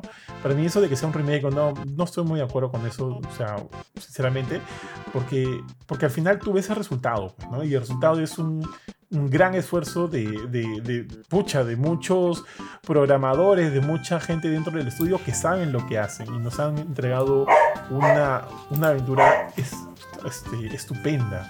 Y si le sumas a eso el, el DLC de, de Ira hace que todo el paquete completo sea mucho más redondito, pero igual no está a la altura de lo que para mí es este Baldur's Gate 3 que es mi nominado a juego del año y espero que gane. Muchos creen que de repente no puede ganar porque es un juego de nicho, pero entonces ¿por qué ganó Elden Ring el año pasado, tío? Que también es un juego de sí, nicho. No, no. Que también es un juego de nicho. Mm. Eh, mira, en pocas palabras, así, porque ya he hablado de Baldur's Gate 3. Baldur's Gate 3, tío, es una obra maestra. Punto. Eh, el Arian Studios, el, el estudio, eh, bueno, ha hecho un trabajo fenomenal. Este, trayendo de vuelta este IP que ha estado este, desactivada por no, ahorita no tengo el número, no sé cuántos años, ¿no? Y han sacado... Más de una década, ¿no? Sobrado. Creo que del desde el 2000, creo, alucina. Son, ah, dos décadas. Creo que dos décadas. Bastante, creo que dos bastante. décadas. ¿eh? Y el resultado ha sido, siento yo, un juego que de alguna manera este, hace repensar a muchos acerca de lo que es un RPG, ¿no? De, de, del, o sea, de repente hasta a ver, ¿cuál es el uno de los RPG? No, ya, no quiero decir nombres porque acá la idea no es pues, ¿no? Ir y decir, oye, tú, eres, tú eres menos que esto, ¿no? Pero sí podría decirte que, que podría poner en mira, podría poner en vergüenza a muchos diseños de juegos contemporáneos que se dicen RPGs. Y, y eso para mí es, es, me ha volado la cabeza todo lo que he podido hacer dentro de este juego me ha volado por completo la cabeza y cuando lo he rejugado en, algún momento, cierta sección, y he visto que he podido hacer mil cosas distintas, este, simplemente me hacen sentir como que, ok, esto no es... Esto no es solo un juego, ¿no? Esto es toda una experiencia que de alguna manera me está nutriendo mucho. Me está nutriendo bastante. Eh, pucha, tío, ¿qué, ¿qué, más te puedo decir? Eh, va, definitivamente el Arian para mí ha puesto la valla muy en alto y eso es lo que se debe hacer cuando estamos hablando de juegos que pueden estar enfocados a ganarse un juego como, un, un, premio como juego del año. Y eh, y bueno, pues no sé, yo, yo siento que todo eso, todo eso que me han transmitido, todo ese esfuerzo que han logrado, debe recompensarse como uno de los mayores logros de, de, los videojuegos en los últimos años y qué mejor que eso se represente en el premio al GOTI del 2023. Eso es lo único que quiero decir. No, yo estoy totalmente de acuerdo contigo y mira, a pesar de que yo no lo he jugado y que todavía es una de mis grandes deudas de este año, eh, Baldur's Gate 3 ha logrado algo que yo siento que muchos juegos no han logrado en, lo particular, ¿no? Y sobre todo este por ser, por pertenecer al género que pertenece, que es el RPG, ¿no? Que es presentarles un, género tan nicho, tan específico, con, con, con características que le gustan a cierto grupo de personas, a un público masivo, ¿no? Baldur's Gate ha estado en boca de todos los que gustan de videojuegos, o sea, si juegues cierto tipo de juegos, creo que todo el mundo al menos lo ubica de alguna forma. Eso ya de por sí es un logro inmenso, ¿no? O sea, hacer eso no, no es fácil, ¿no? Ya cuando sabes mira, cuando un juego aparece en un episodio de South Park, o sea, ya estamos hablando de otra, de otra cosa, de otro nivel, ¿no? y sobre todo un especial, ¿no? De South Park, o sea, más, con más mérito todavía. Este, ¿no? Entonces, de haber hecho eso, siento que es un logro muy similar a lo que hizo Elden Ring en, su momento y, como tú mencionaste, ¿no? O sea, Elden Ring ganó Juego del Año también, a pesar de pertenecer a un juego, ni, a, ser a pesar de ser un juego de nicho, ganó el Juego del Año por, por sus por sus logros, ¿no? Por, por, por, por, todo lo que, por todo lo que hizo bien, por su estética, por su lore, por su jugabilidad, ¿no? Por, por, por todo, por todo lo, lo, lo, lo maravilloso que fue en su momento, ¿no? Entonces, yo me imagino que Baldur's Gate es un caso muy similar. Y, como dije, a pesar de que yo he jugado Tears of the Kingdom. Ah, Tears of the Kingdom, sorry. Este, y considero que Tears of the Kingdom, de nuevo, es una mejora sustancial de lo que fue Breath of the Wild. Que ya de por sí Breath of the Wild fue una obra maestra cuando salió. Aún así, yo no, siento que sea el juego del año. Porque esto ya lo he vivido. Ya, lo, ya, ya la revolución ya ocurrió y lamentablemente Tears of the Kingdom no, eh, a pesar de que innova, innova mucho, o sea, eso es un hecho, innova demasiado, no innova lo suficiente como para representar otra revolución más a lo que es este, la fórmula que ya ha creado Zelda, ¿no? Esta fórmula de mundo abierto que, que toma todo lo que, hizo, lo que ha hecho bien los juegos de mundo abierto por, los última, por la última década probablemente, le, le pone aparte un sistema de físicas eh, espectacular, un sistema de química también que no tiene muchos juegos y te permite aventurarte como se te da la gana por el mundo, ¿no? A pesar de eso, eso ya, ya, lo, ya lo tenía Breath of the Wild. Y creo que no lo puedes, o sea, no, no puedes revolucionar eh, lo que ya hiciste por más que le pongas dos mapas nuevos, dos mapas adicionales, ¿no? Como son las Islas del Cielo y, el subsuelo. Eh, o por más que, que, des muchas más opciones para que los jugadores puedan romper el juego con estas este, construcciones impresionantes no alcanza, creo que no alcanza definitivamente. Así que yo eh, no me molestaría para nada que gane Baldur's Gate 3, ¿no? siento que, se lo merece, siento que, lo que ha logrado Larian Studios, como mencionas, es algo que hay que reconocer y, qué mejor forma de reconocérselo que con el mayor galardón de esta, de esta gala, bueno, de, esta, de esta premiación que es el, el Game Awards. Así es, mi estimado Palomeque. Y con eso terminamos este journey a través de los nominados a Juego del Año. Y si bien no hemos, eh, o sea, en muchas de las categorías hemos tenido como que nuestras, nuestras selecciones fijas, hay muchas en las cuales de repente no, no hemos terminado de de, este, de, emitir un voto consciente porque, o sea, las opciones, como ya dijimos, ¿no? Ha sido un año lleno de, juegos tan buenos que es imposible decantarse solo por uno y estamos obligados a, pensar y repensar hasta llegar a cuál, hasta llegar a nuestra, a nuestra elección precisa, ¿no? Qué gran año ha sido este Palomeque, en verdad, con, yo no, no, recuerdo un año así tan, tan lleno de juegos tan buenos en mucho tiempo, sinceramente. Pero siento que este año, este, por lo menos, eh, puedo decir que le he pasado muy bien con un control en mi mano y una pantalla frente a mi, a mi consola, que sé yo, ¿no? jugando en PC. Le he pasado muy, muy bien. Y ojalá se siga repitiendo, ¿no? Para el siguiente 2020, 2024, eh, que por ahí hay algunos juegos que, ya están a la espera, como Final Fantasy VII Rebirth. No sabemos qué está haciendo PlayStation Sony, ya pues no, dinos qué estás haciendo. Oye, ¿verdad? No, o sea, eso, eso a mí en lo particular, por ejemplo, me, preocupa un poco porque al menos con, con Spider-Man para este año ya tenías como que un lanzamiento fijo, ¿no? De, de, de, de una grande como es este PlayStation. Pero ahora, verdaderamente, o sea, aparte de Helldivers, que ni siquiera es un, un exclusivo, ¿no? Porque va a salir en PC también. Este. No es, no es un The Last of Us, no es un Uncharted, no es un, este, un God of War, como mencionan. ¿no? O sea, es un poquito preocupante que no sepamos el futuro del, de los juegos, al menos single player, ¿no? De, de, de Sony. Sabemos que están chambeando mucho en, en, live services. Sí. Pero bueno, a mí en lo particular, tú sabes que a mí no me gustan mucho los live services. Es preocupante, ya. Eh, sí, sí, sí, sí. No, o sea, el, el, abanderado de los single player eh, que, que, se haya virado a hacer más live services, no sé, como que me, me escarapelo el cuerpo un poco, ¿no? A, Pero, a mí también. Es, es, preocupante, es preocupante. Es preocupante lo que, lo que hicimos desde el inicio, no saber en qué, en qué están. O sea, yo nunca he sido fan de, véndeme un, de que me vendan humo, pero Sony, véndeme humo. Aunque sea, dime, lo, da man, o sea, los, los, logos, ¿no? Aunque sea, muéstrame los logos de lo que se esté trabajando. Sabemos que está, que está Marvel's Wolverine, ¿no? No hay fecha. Yo dudo mucho que sea pronto. Acaban de, la, acaban de salir de Spider-Man 2 y de repente Spider-Man 2 lance por ahí algunas expansiones, quién sabe, DLCs, como ya lo hicieron con el primer juego, ¿no? También se estuvo hablando de un spin-off de, de, Venom. Entonces, este, no sé, también salieron hace poco noticias de que parece que Wolverine está más cerca de lo que pensamos. ¿Quién sabe? No sé. Pero si yo ahorita tuviera que votar por algo, diría que, o sea, diría que Wolverine todavía está por lo menos lejos, ¿no? 2025 por lo menos. Y, y, ya, así que no hay nada fijo. Xbox, bueno, para mí Xbox es una lágrima, en verdad, tío, porque este...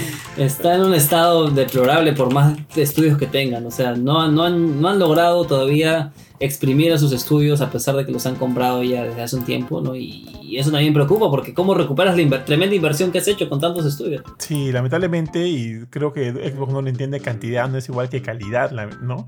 Y, y, ya hemos, yo siento que ahorita por lo pronto Xbox de alguna manera está haciendo como que la nubecita negra dentro de varios estudios. Cogió a, este, a Arkane y ¿qué hicieron, tío? Redfall. Redfall. Co cogió a, a, Ninja Theory, ¿qué hicieron? Bleeding Edge. O sea, ahorita va a salir Senua, va a salir Senua 2, supuestamente. Esperemos que pronto, ¿no? Y supuestamente encima, porque no se sabe cuándo va a salir. Pero ya me diste Bleeding Edge, pues, y no me olvido de eso, ¿no? Entonces, ¿qué está pasando, tío? ¿Qué está pasando? Nintendo, ¿qué tiene Nintendo para el 2024? Buena pregunta. Creo que ya no. O sea, de verdad es que 2. por eso mismo que la gente, la gente, claro, por eso mismo la gente, la gente dice, ya es momento de que anuncien el Switch 2 porque ya han soltado todo lo que tenían. O sea, ya, ya qué más, qué más puedes lanzar en la Switch este, ahorita. O sea, Metroid Prime 4, que sabemos que está verde, madre. que está verde y que, que, probablemente ni siquiera vaya a salir para Switch, sino ya para la Switch 2. O sea, no, no, me, no me extrañaría para nada que, que sea así. Tal cual, tío, tal cual.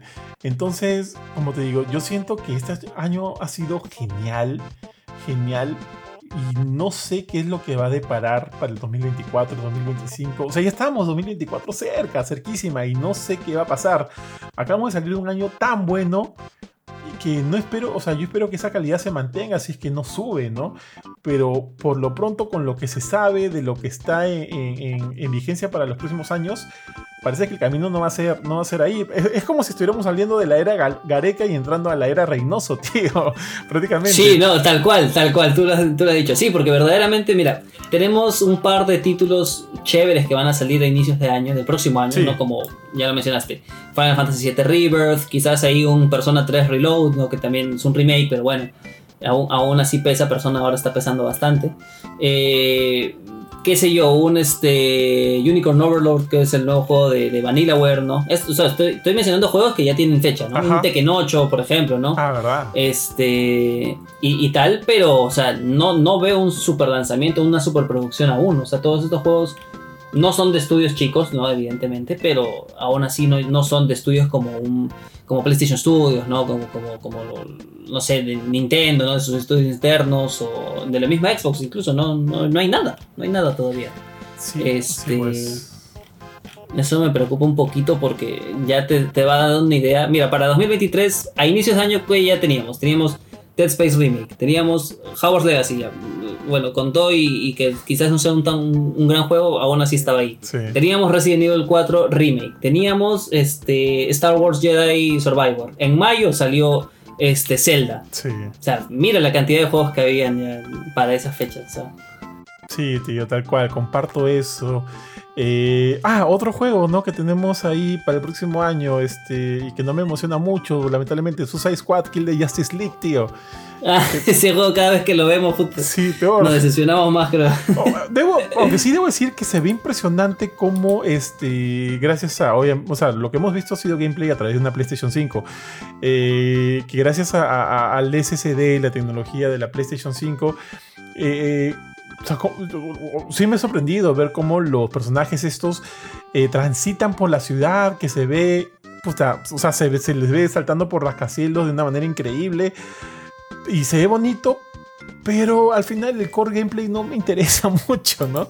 Sí, Y- ¿no? y ya, ah, un juego que sí me interesa es Prince of Persia de Lost Crown, Crown que se, Ah, claro, se ve, se ve juegazo, se ve juegazo. se, se ve bien bonito, pero son como que pequeñas cositas, ¿no? Dentro de un año que nos deja mucho a la incertidumbre. Entonces ya es momento de saber qué, pues, ¿no? De momento, o sea, es momento de saber qué va a pasar, qué, qué, qué- qué tenemos, qué no tenemos, y, y ya es hora, pues ya es hora de que nos digan, tío.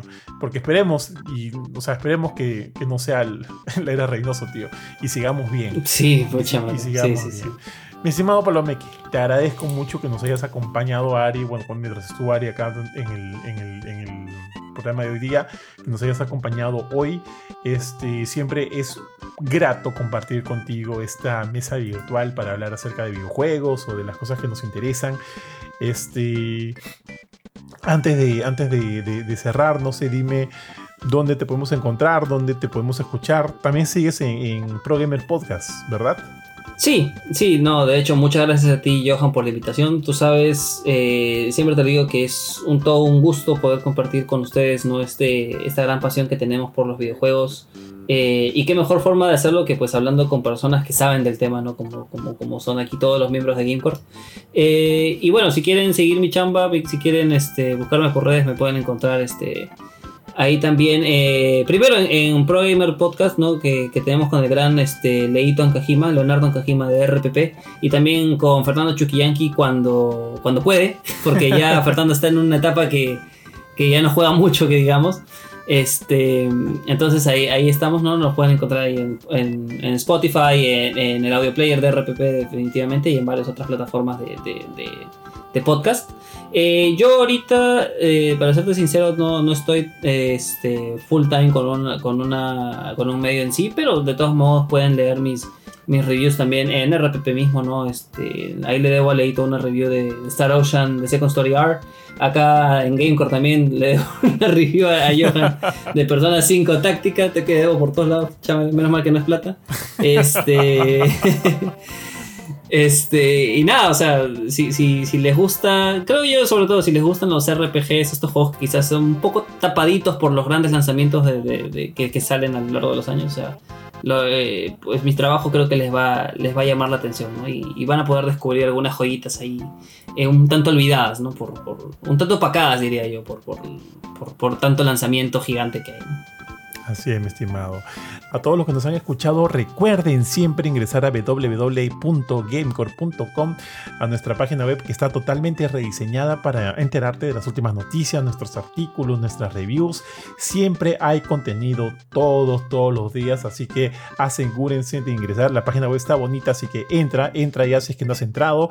También te digo que puedes encontrarnos en nuestras otras redes sociales como TikTok e Instagram, donde subimos reels, videos todos los días. Bueno, esta semana hay dos días que, que he fallado, pero porque he estado con mucho trabajo, pero siempre, siempre hay videos, así que asegúrense de ingresar y, ve- y véanlos. Y también este programa, así como los otros, los pueden encontrar en nuestra cuenta oficial de Spotify, nos buscan como Gamecore Podcast, ahí están todititos. O si no, si no sabes dónde encontrarlo, igual puedes ingresar a nuestra, a nuestra, perdón, a nuestra página web y en la viñetita podcast van a encontrar todititos ahí. Entonces, otra vez, Palomeque, muchas gracias, muchas gracias a todos los que nos han acompañado hasta aquí y nos vemos en el próximo episodio y ya Jorge está de regreso. Así que nada, un abrazo Jorge a la distancia y un abrazo para todos. Cuídense mucho, chao, chao. Chau.